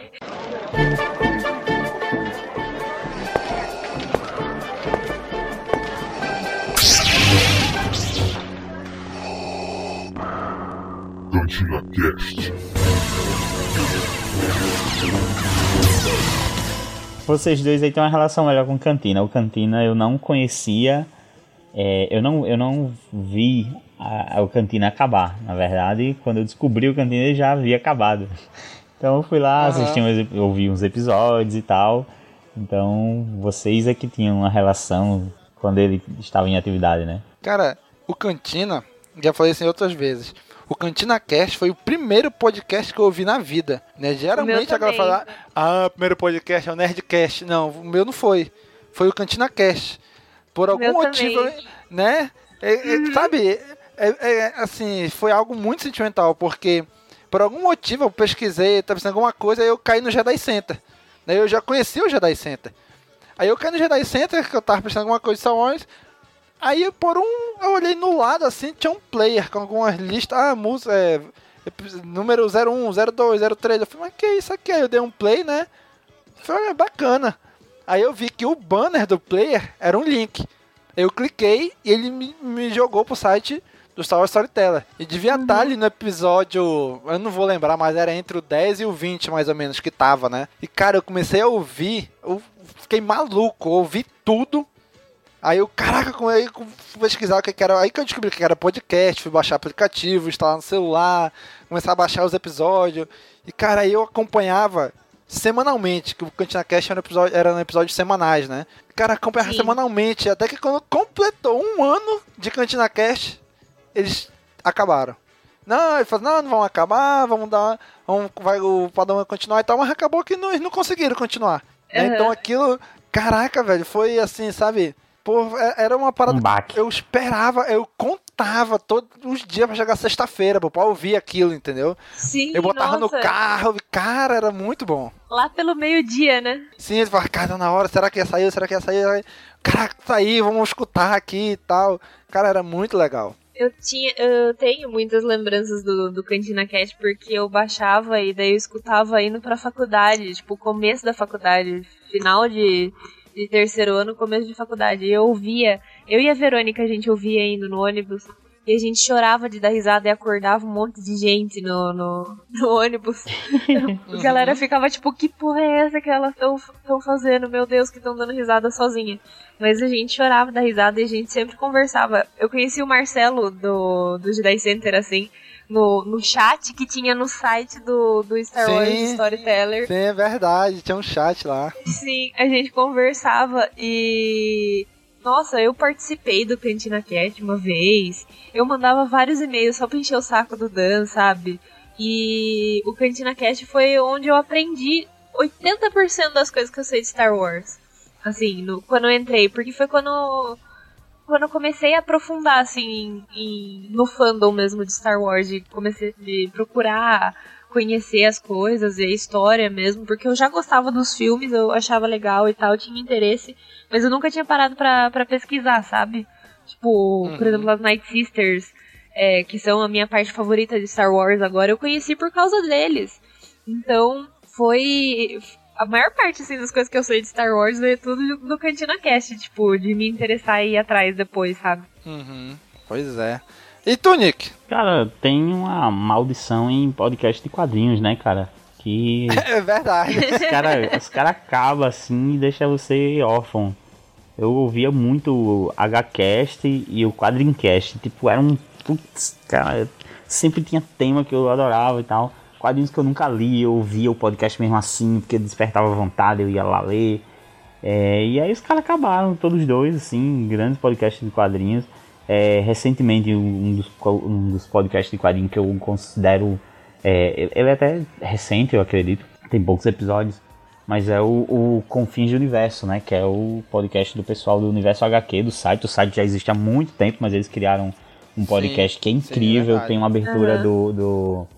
com o- eu não, não tenho a confirmação, mas pela voz eu acredito que seja do Guilherme Briggs. Eles fazem uma abertura e encerramento incríveis. É uma ótima produção, com bastante é, informação e tudo mais. E eles me deram um susto absurdo. Que, que eles é, acabaram, não, não tinha, não tava tendo mais publicação e eu não sabia o que aconteceu. E eu tava. comecei a procurar no Twitter e vi no Twitter que eles estavam é, procurando, né? é, estavam com dificuldades para continuar e tudo mais, então estavam abrindo ali o padrinho. E esse mês voltaram aí, um podcast surpresa, não estava esperando, de repente vieram com um podcast aí sobre a Liga da Justiça. E eu, ainda bem, dei uma respirada, porque eu disse, caramba, não acredito que todo podcast de quadrinho no mundo vai ser cancelado. Comecei a temer pelo capa variante, né? Que já tá aí parada. Já tá aí parada Pois há é. algum tempo, mas a culpa não é minha, a culpa é do Goblin. Eu vou continuar nem que seja sozinho. Pois é, cara, o podcast tem essa maldição, né, cara? Às vezes começa, sei lá, e por algum motivo a- acaba. E assim, é legal quando. Assim, é legal entre aspas, né? Quando ele chega e gente, olha, não dá mais, por algum motivo a gente vai parar, a gente vai, sei lá, vai seguir outro caminho, ou a gente vai dar uma pausa por um tempo. Agora, o, o pior é quando simplesmente param de publicar e não avisam nada, né? Uhum. Aí tu é. fica, caraca, o que aconteceu? Será que Cadê? vão continuar? Não vão, né? Aí tu fica, tu fica nessa expectativa, né? Pelo menos quando eles avisam, né? Pelo menos a gente, tu, porra, bacana e tal. Pelo menos essa jornada que a gente teve aqui foi legal. Teve um fim aqui agora e tal, né? Mas, Mas o, o lance é que podcast é uma mídia muito complicada, né, cara? Não tem apoio, você Sim. não consegue é, minimamente assim, sei lá, para poder manter o site, para poder manter, para poder edição, né? Você, vai, você depende da sua própria equipe que grava, que o pessoal também edite, encontre tempo ali fora da, né, da, das, das gravações para editar. Então, sem muito apoio também, acaba que a, a, galera faz o que dá, todo mundo se esforça. A maioria dos podcasts surgem quando o pessoal tá com tempo, né? Ah, tô, tô com tempo aqui, vou começar um podcast. Sim. Mas e aí? Por quanto tempo eu vou ter tempo, né? Aham. Então chega esse momento que também você começa a se ocupar, a coisa começa a ficar é, grande, não dá pra é, gravar na, na, nas datas certas, entregar na data certa. Então esse, essa falta de apoio, as pessoas não investem em podcast, as pessoas não anunciam em podcast. Né? Eu estou acompanhando a saga do, do pessoal do Não Ovo, por exemplo, eles estão fazendo um grande trabalho de, de é, divulgar a mídia mesmo, dizer, gente, apostem em podcast, é, é, anunciem em podcast, eles, é, quando conseguem algum patrocínio, eles elevam muito assim esse patrocínio, falam bastante dele, porque eles querem mostrar que podcast dá para anunciar, sabe? E eu acho que a, é, a, a gente devia buscar isso, assim, todo mundo que, que, que escuta e é, produz podcast, acho que a gente tinha que é, lutar bastante mesmo, assim, por essa mídia. Uhum. para ela acontecer, sabe? Sim, é porque assim, o podcast ele é uma mídia muito acessível. Né? Tu não precisa gastar muito dinheiro para começar. Às vezes tu não precisa gastar nada. Às vezes tu já tem um headset em casa, é o suficiente. Tu já tem um computador, já tem um headset, já tem internet. Só é tu arranjar uma equipe e começar a gravar. Né? Uhum. Financeiramente é muito barato. Mas depois com o tempo tu vê que apesar de ser barato, mas não é fácil, né? Porque ocupa muito tempo. Tu tem que se preparar pra pauta, tem que estudar a pauta, dependendo do que for. Ah, vamos falar sobre série. Pô, tu tem que assistir a série. Ah, vamos falar sobre livro, tu tem que ler um livro. Né? Vamos falar sobre tal filme. Vamos ter que assistir o filme, então tu tem que se preparar, tu tem que escolher a pauta, preparar, montar a equipe, gravar e depois um processo de edição, que é um processo. Eu, eu, eu, eu como editor, eu, eu é meio dividido, né? É um processo chato e ao mesmo tempo legal. O processo de decupagem, que é cortar, limpar áudio, corta isso aqui vai entrar, isso aqui não vai entrar, isso aqui pode ficar nessa melhor nessa parte. Essa parte eu acho muito chata, porque é um trabalho muito manual, muito mecânico. Uhum. Né? Então, então isso é, é meio complicado isso daí. Agora, depois que já terminou toda essa parte que tu vai colocar os efeitinhos sonoros, as, trilhar o podcast, ah, cara, isso, isso é minha paixão. Acho legal, pô, vou botar esse efeito aqui, vou botar essa música aqui que encaixa com o que a galera tá falando. Tá falando, sei lá, de volta pro futuro, aí começa a tocar música de fundo. Tá falando sobre alguma outra coisa, sobre o herói tal, e começa a tocar o tema musical daquele herói de fundo. Sabe? Isso é muito legal. Agora a parte da decupagem, eu acho, para mim, é um processo bem, bem demorado e bem chato de fazer mas necessário, né? Uhum. E cara, e não é à toa que a gente tá trazendo esse tema aqui pra vocês hoje, né? Porque a gente pois tá é, chegando né? no final de 2017, a gente che sentou, a gente conversou com a equipe e a gente percebeu o quê? O nosso site é o Cast Wars, é um site de Star Wars. O pod de escape, o nome está dizendo, era um escape pra gente falar de outras coisas também. Só que ultimamente o pod de escape tem saído regularmente e o Caminocast não, que é o de Star Wars, né? Que é o, a finalidade do site. O carro-chefe. Exato, é o carro-chefe, é o que tem mais downloads. Só que ele não tá saindo regularmente. Eu não tô conseguindo tempo para editar. Né? Eu tô com o tempo muito apertado. O Pod Escape sai porque quem edita tudo é o Daniel. Ele faz todo o processo de edição desde cortar, masterizar, decupar, trilhar, tudo, tudo é ele, né? Então, o, o, o Holo News, ele faz todos os cortes e eu só faço trilhar. E a trilha já tá, já tem um, um template, um formato ali que é rápido de trilhar o Holo News. Então, o problema maior é o CaminoCast, que é o carro-chefe, a gente não tá conseguindo editar, não tá conseguindo lançar. A gente tem programa gravado, mas não consegue, não consigo tempo para editar e lançar. Então o que, que a gente sentou e conversou com a equipe para 2018.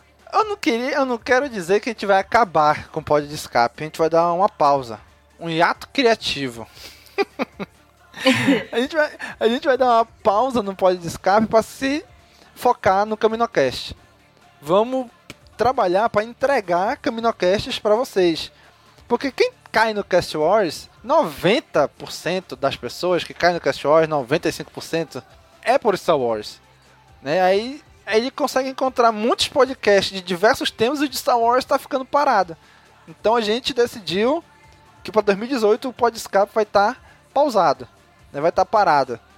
Porque, por, por esse motivo, a gente, pra gente se focar em Star Wars, no Caminocast. Pode acontecer, por exemplo, de algum mês sair um, sei lá, algum tema muito legal, um filme que estreia que a gente goste muito, ou uma série, ou um livro, ou um HQ, ou alguma coisa, em que a galera, a equipe toda fique pilhada, caraca, vamos gravar sobre isso, vamos.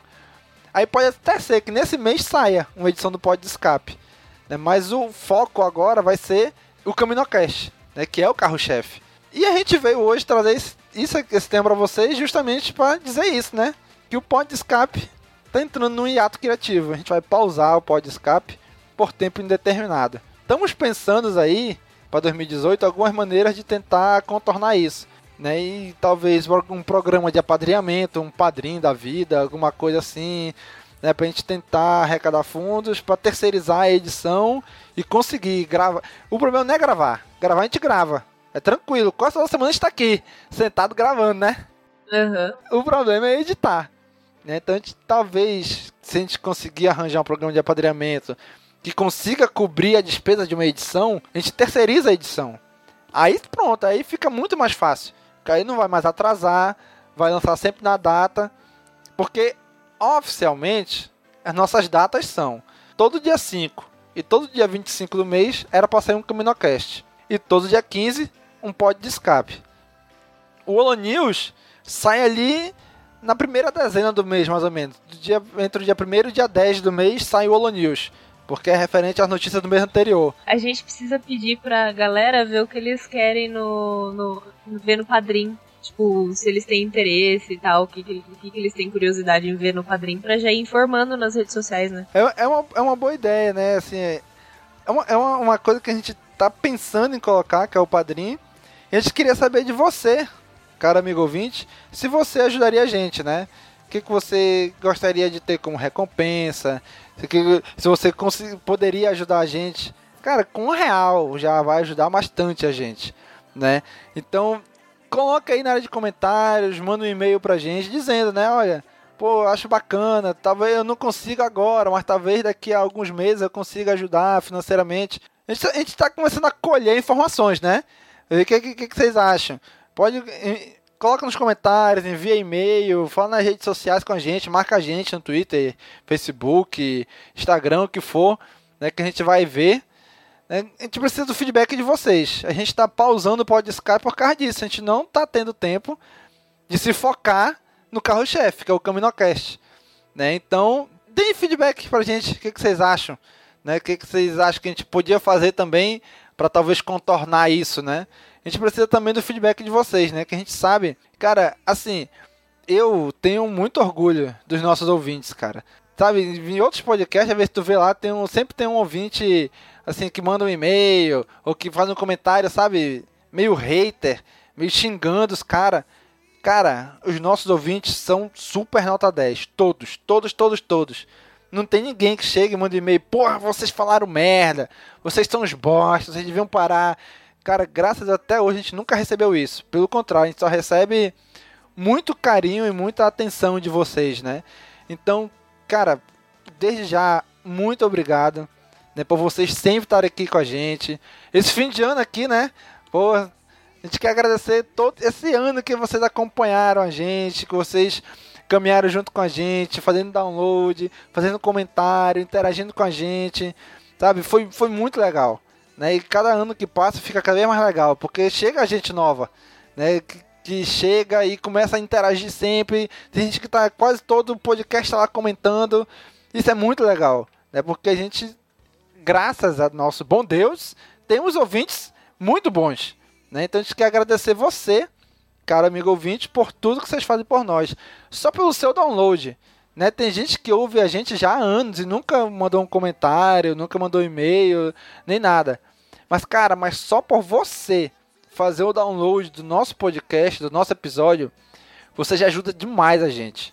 É porque nos incentiva a continuar, porque a gente vê, pô, a quantidade de download está aumentando. Então tem mais gente ouvindo. Por mais que isso não reflita em comentário, em mensagem, em e-mail, o que for, mas o número de download aumenta, então, tipo, tem mais gente ouvindo a gente. Então a gente agradece a você, cara amigo ouvinte, até mesmo você que nunca mandou nenhuma mensagem pra gente.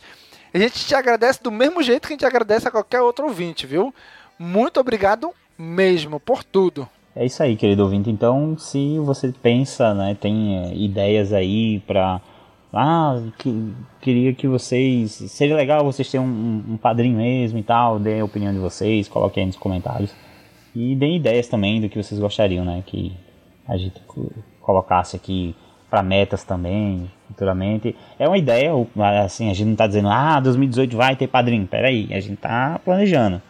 A gente tá vendo qual seria ali a melhor forma de a gente lidar é, com, com isso, né? De manter o CaminoCast como o podcast principal, mas conseguir de alguma forma também manter o Pod Escape, porque a gente sabe que vocês gostam do Pod Escape e a gente adora gravar o Pod Escape, cara. É, é- tem temas que a gente quer gravar. Sim, com né? certeza. Tem temas que a gente adora gravar, tem coisa que tá pendente aqui de gravar, tem, né? Mas A lista de temas só cresce. é, só cresce. né? É verdade. Mas aí realmente tem todo esse problema, né? É, co- como tudo que a gente falou aqui de podcast. Podcast ainda é uma mídia muito. é, ainda exige muito da gente, assim, que tem nossa vida Sim. pessoal, né? Aham, pois é. Mandem no Twitter, ah, eu e o Nick a gente responde, no Instagram, no Facebook, em qualquer mídia que vocês estejam conectados. É, que tipo de recompensa também vocês gostariam de. Se vocês gostariam de participar do podcast, se vocês gostariam de saber como é que a gente monta o podcast, se vocês querem saber é, como a gente organiza, se vocês querem um, um, um podcast de, também de, de recompensa, como pode de escape também.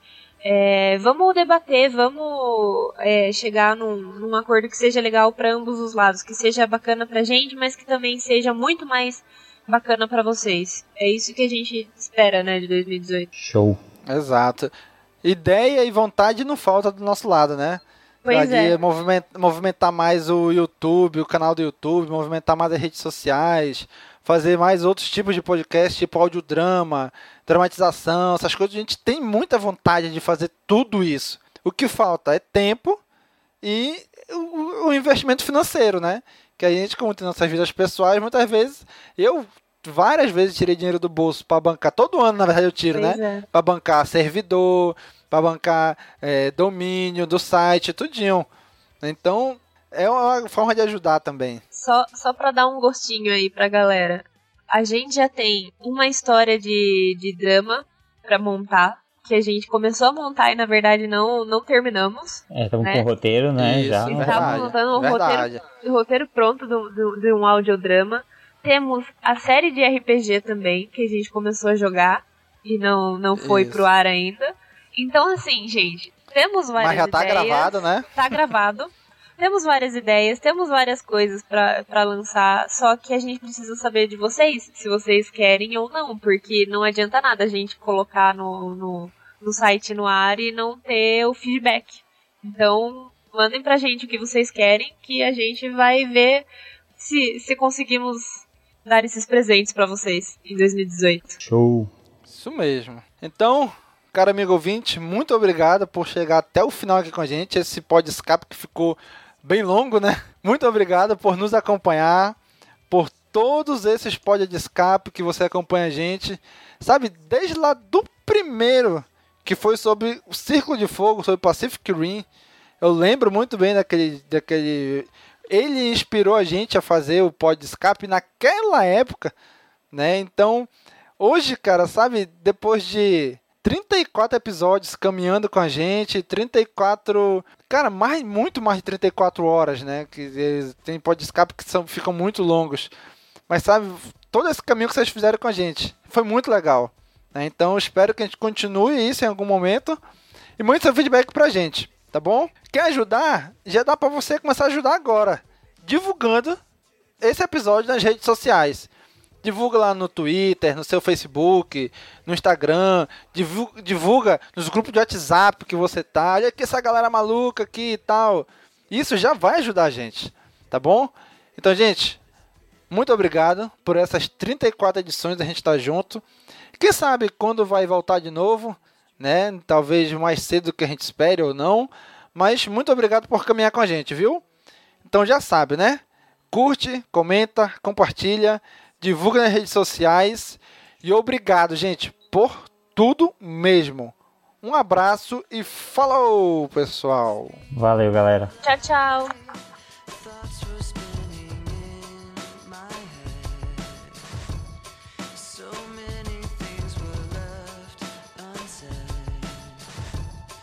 It's hard to let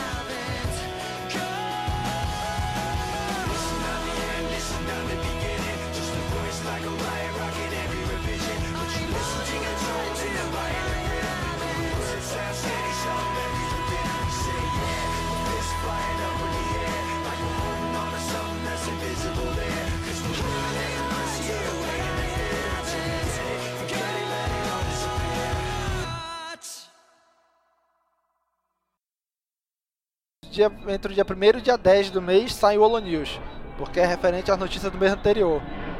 Né? Então,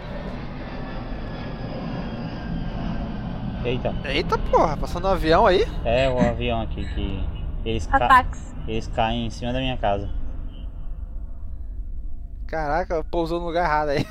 É, Né? porque aqui é mais ou menos perto do aeroporto. Cara, os bichos, toda vez que o avião passa aqui pra ir pro aeroporto, eu digo, é hoje, é agora que cai. Não tem. Porque é. Não, é, quando começou, velho, eu, eu acordava. Tipo, tava dormindo, acordava pronto, é hoje, meu Deus do céu. Acordava gritando. tá ligado aquelas pegadinhas que a Eita, galera porra. faz que finge que tá dormindo no volante, enquanto Aham. não, quer dizer, quando alguém tá dormindo no carro e a outra pessoa finge que vai ter um acidente pra acordar a outra pessoa, sabe? Pronto, eu Aham. acordar daquele jeito. Ah! Aí, ah, não, é só, é só avião passando. Ai, bicho. Oi, Dani, já tem material pro extra aí. né?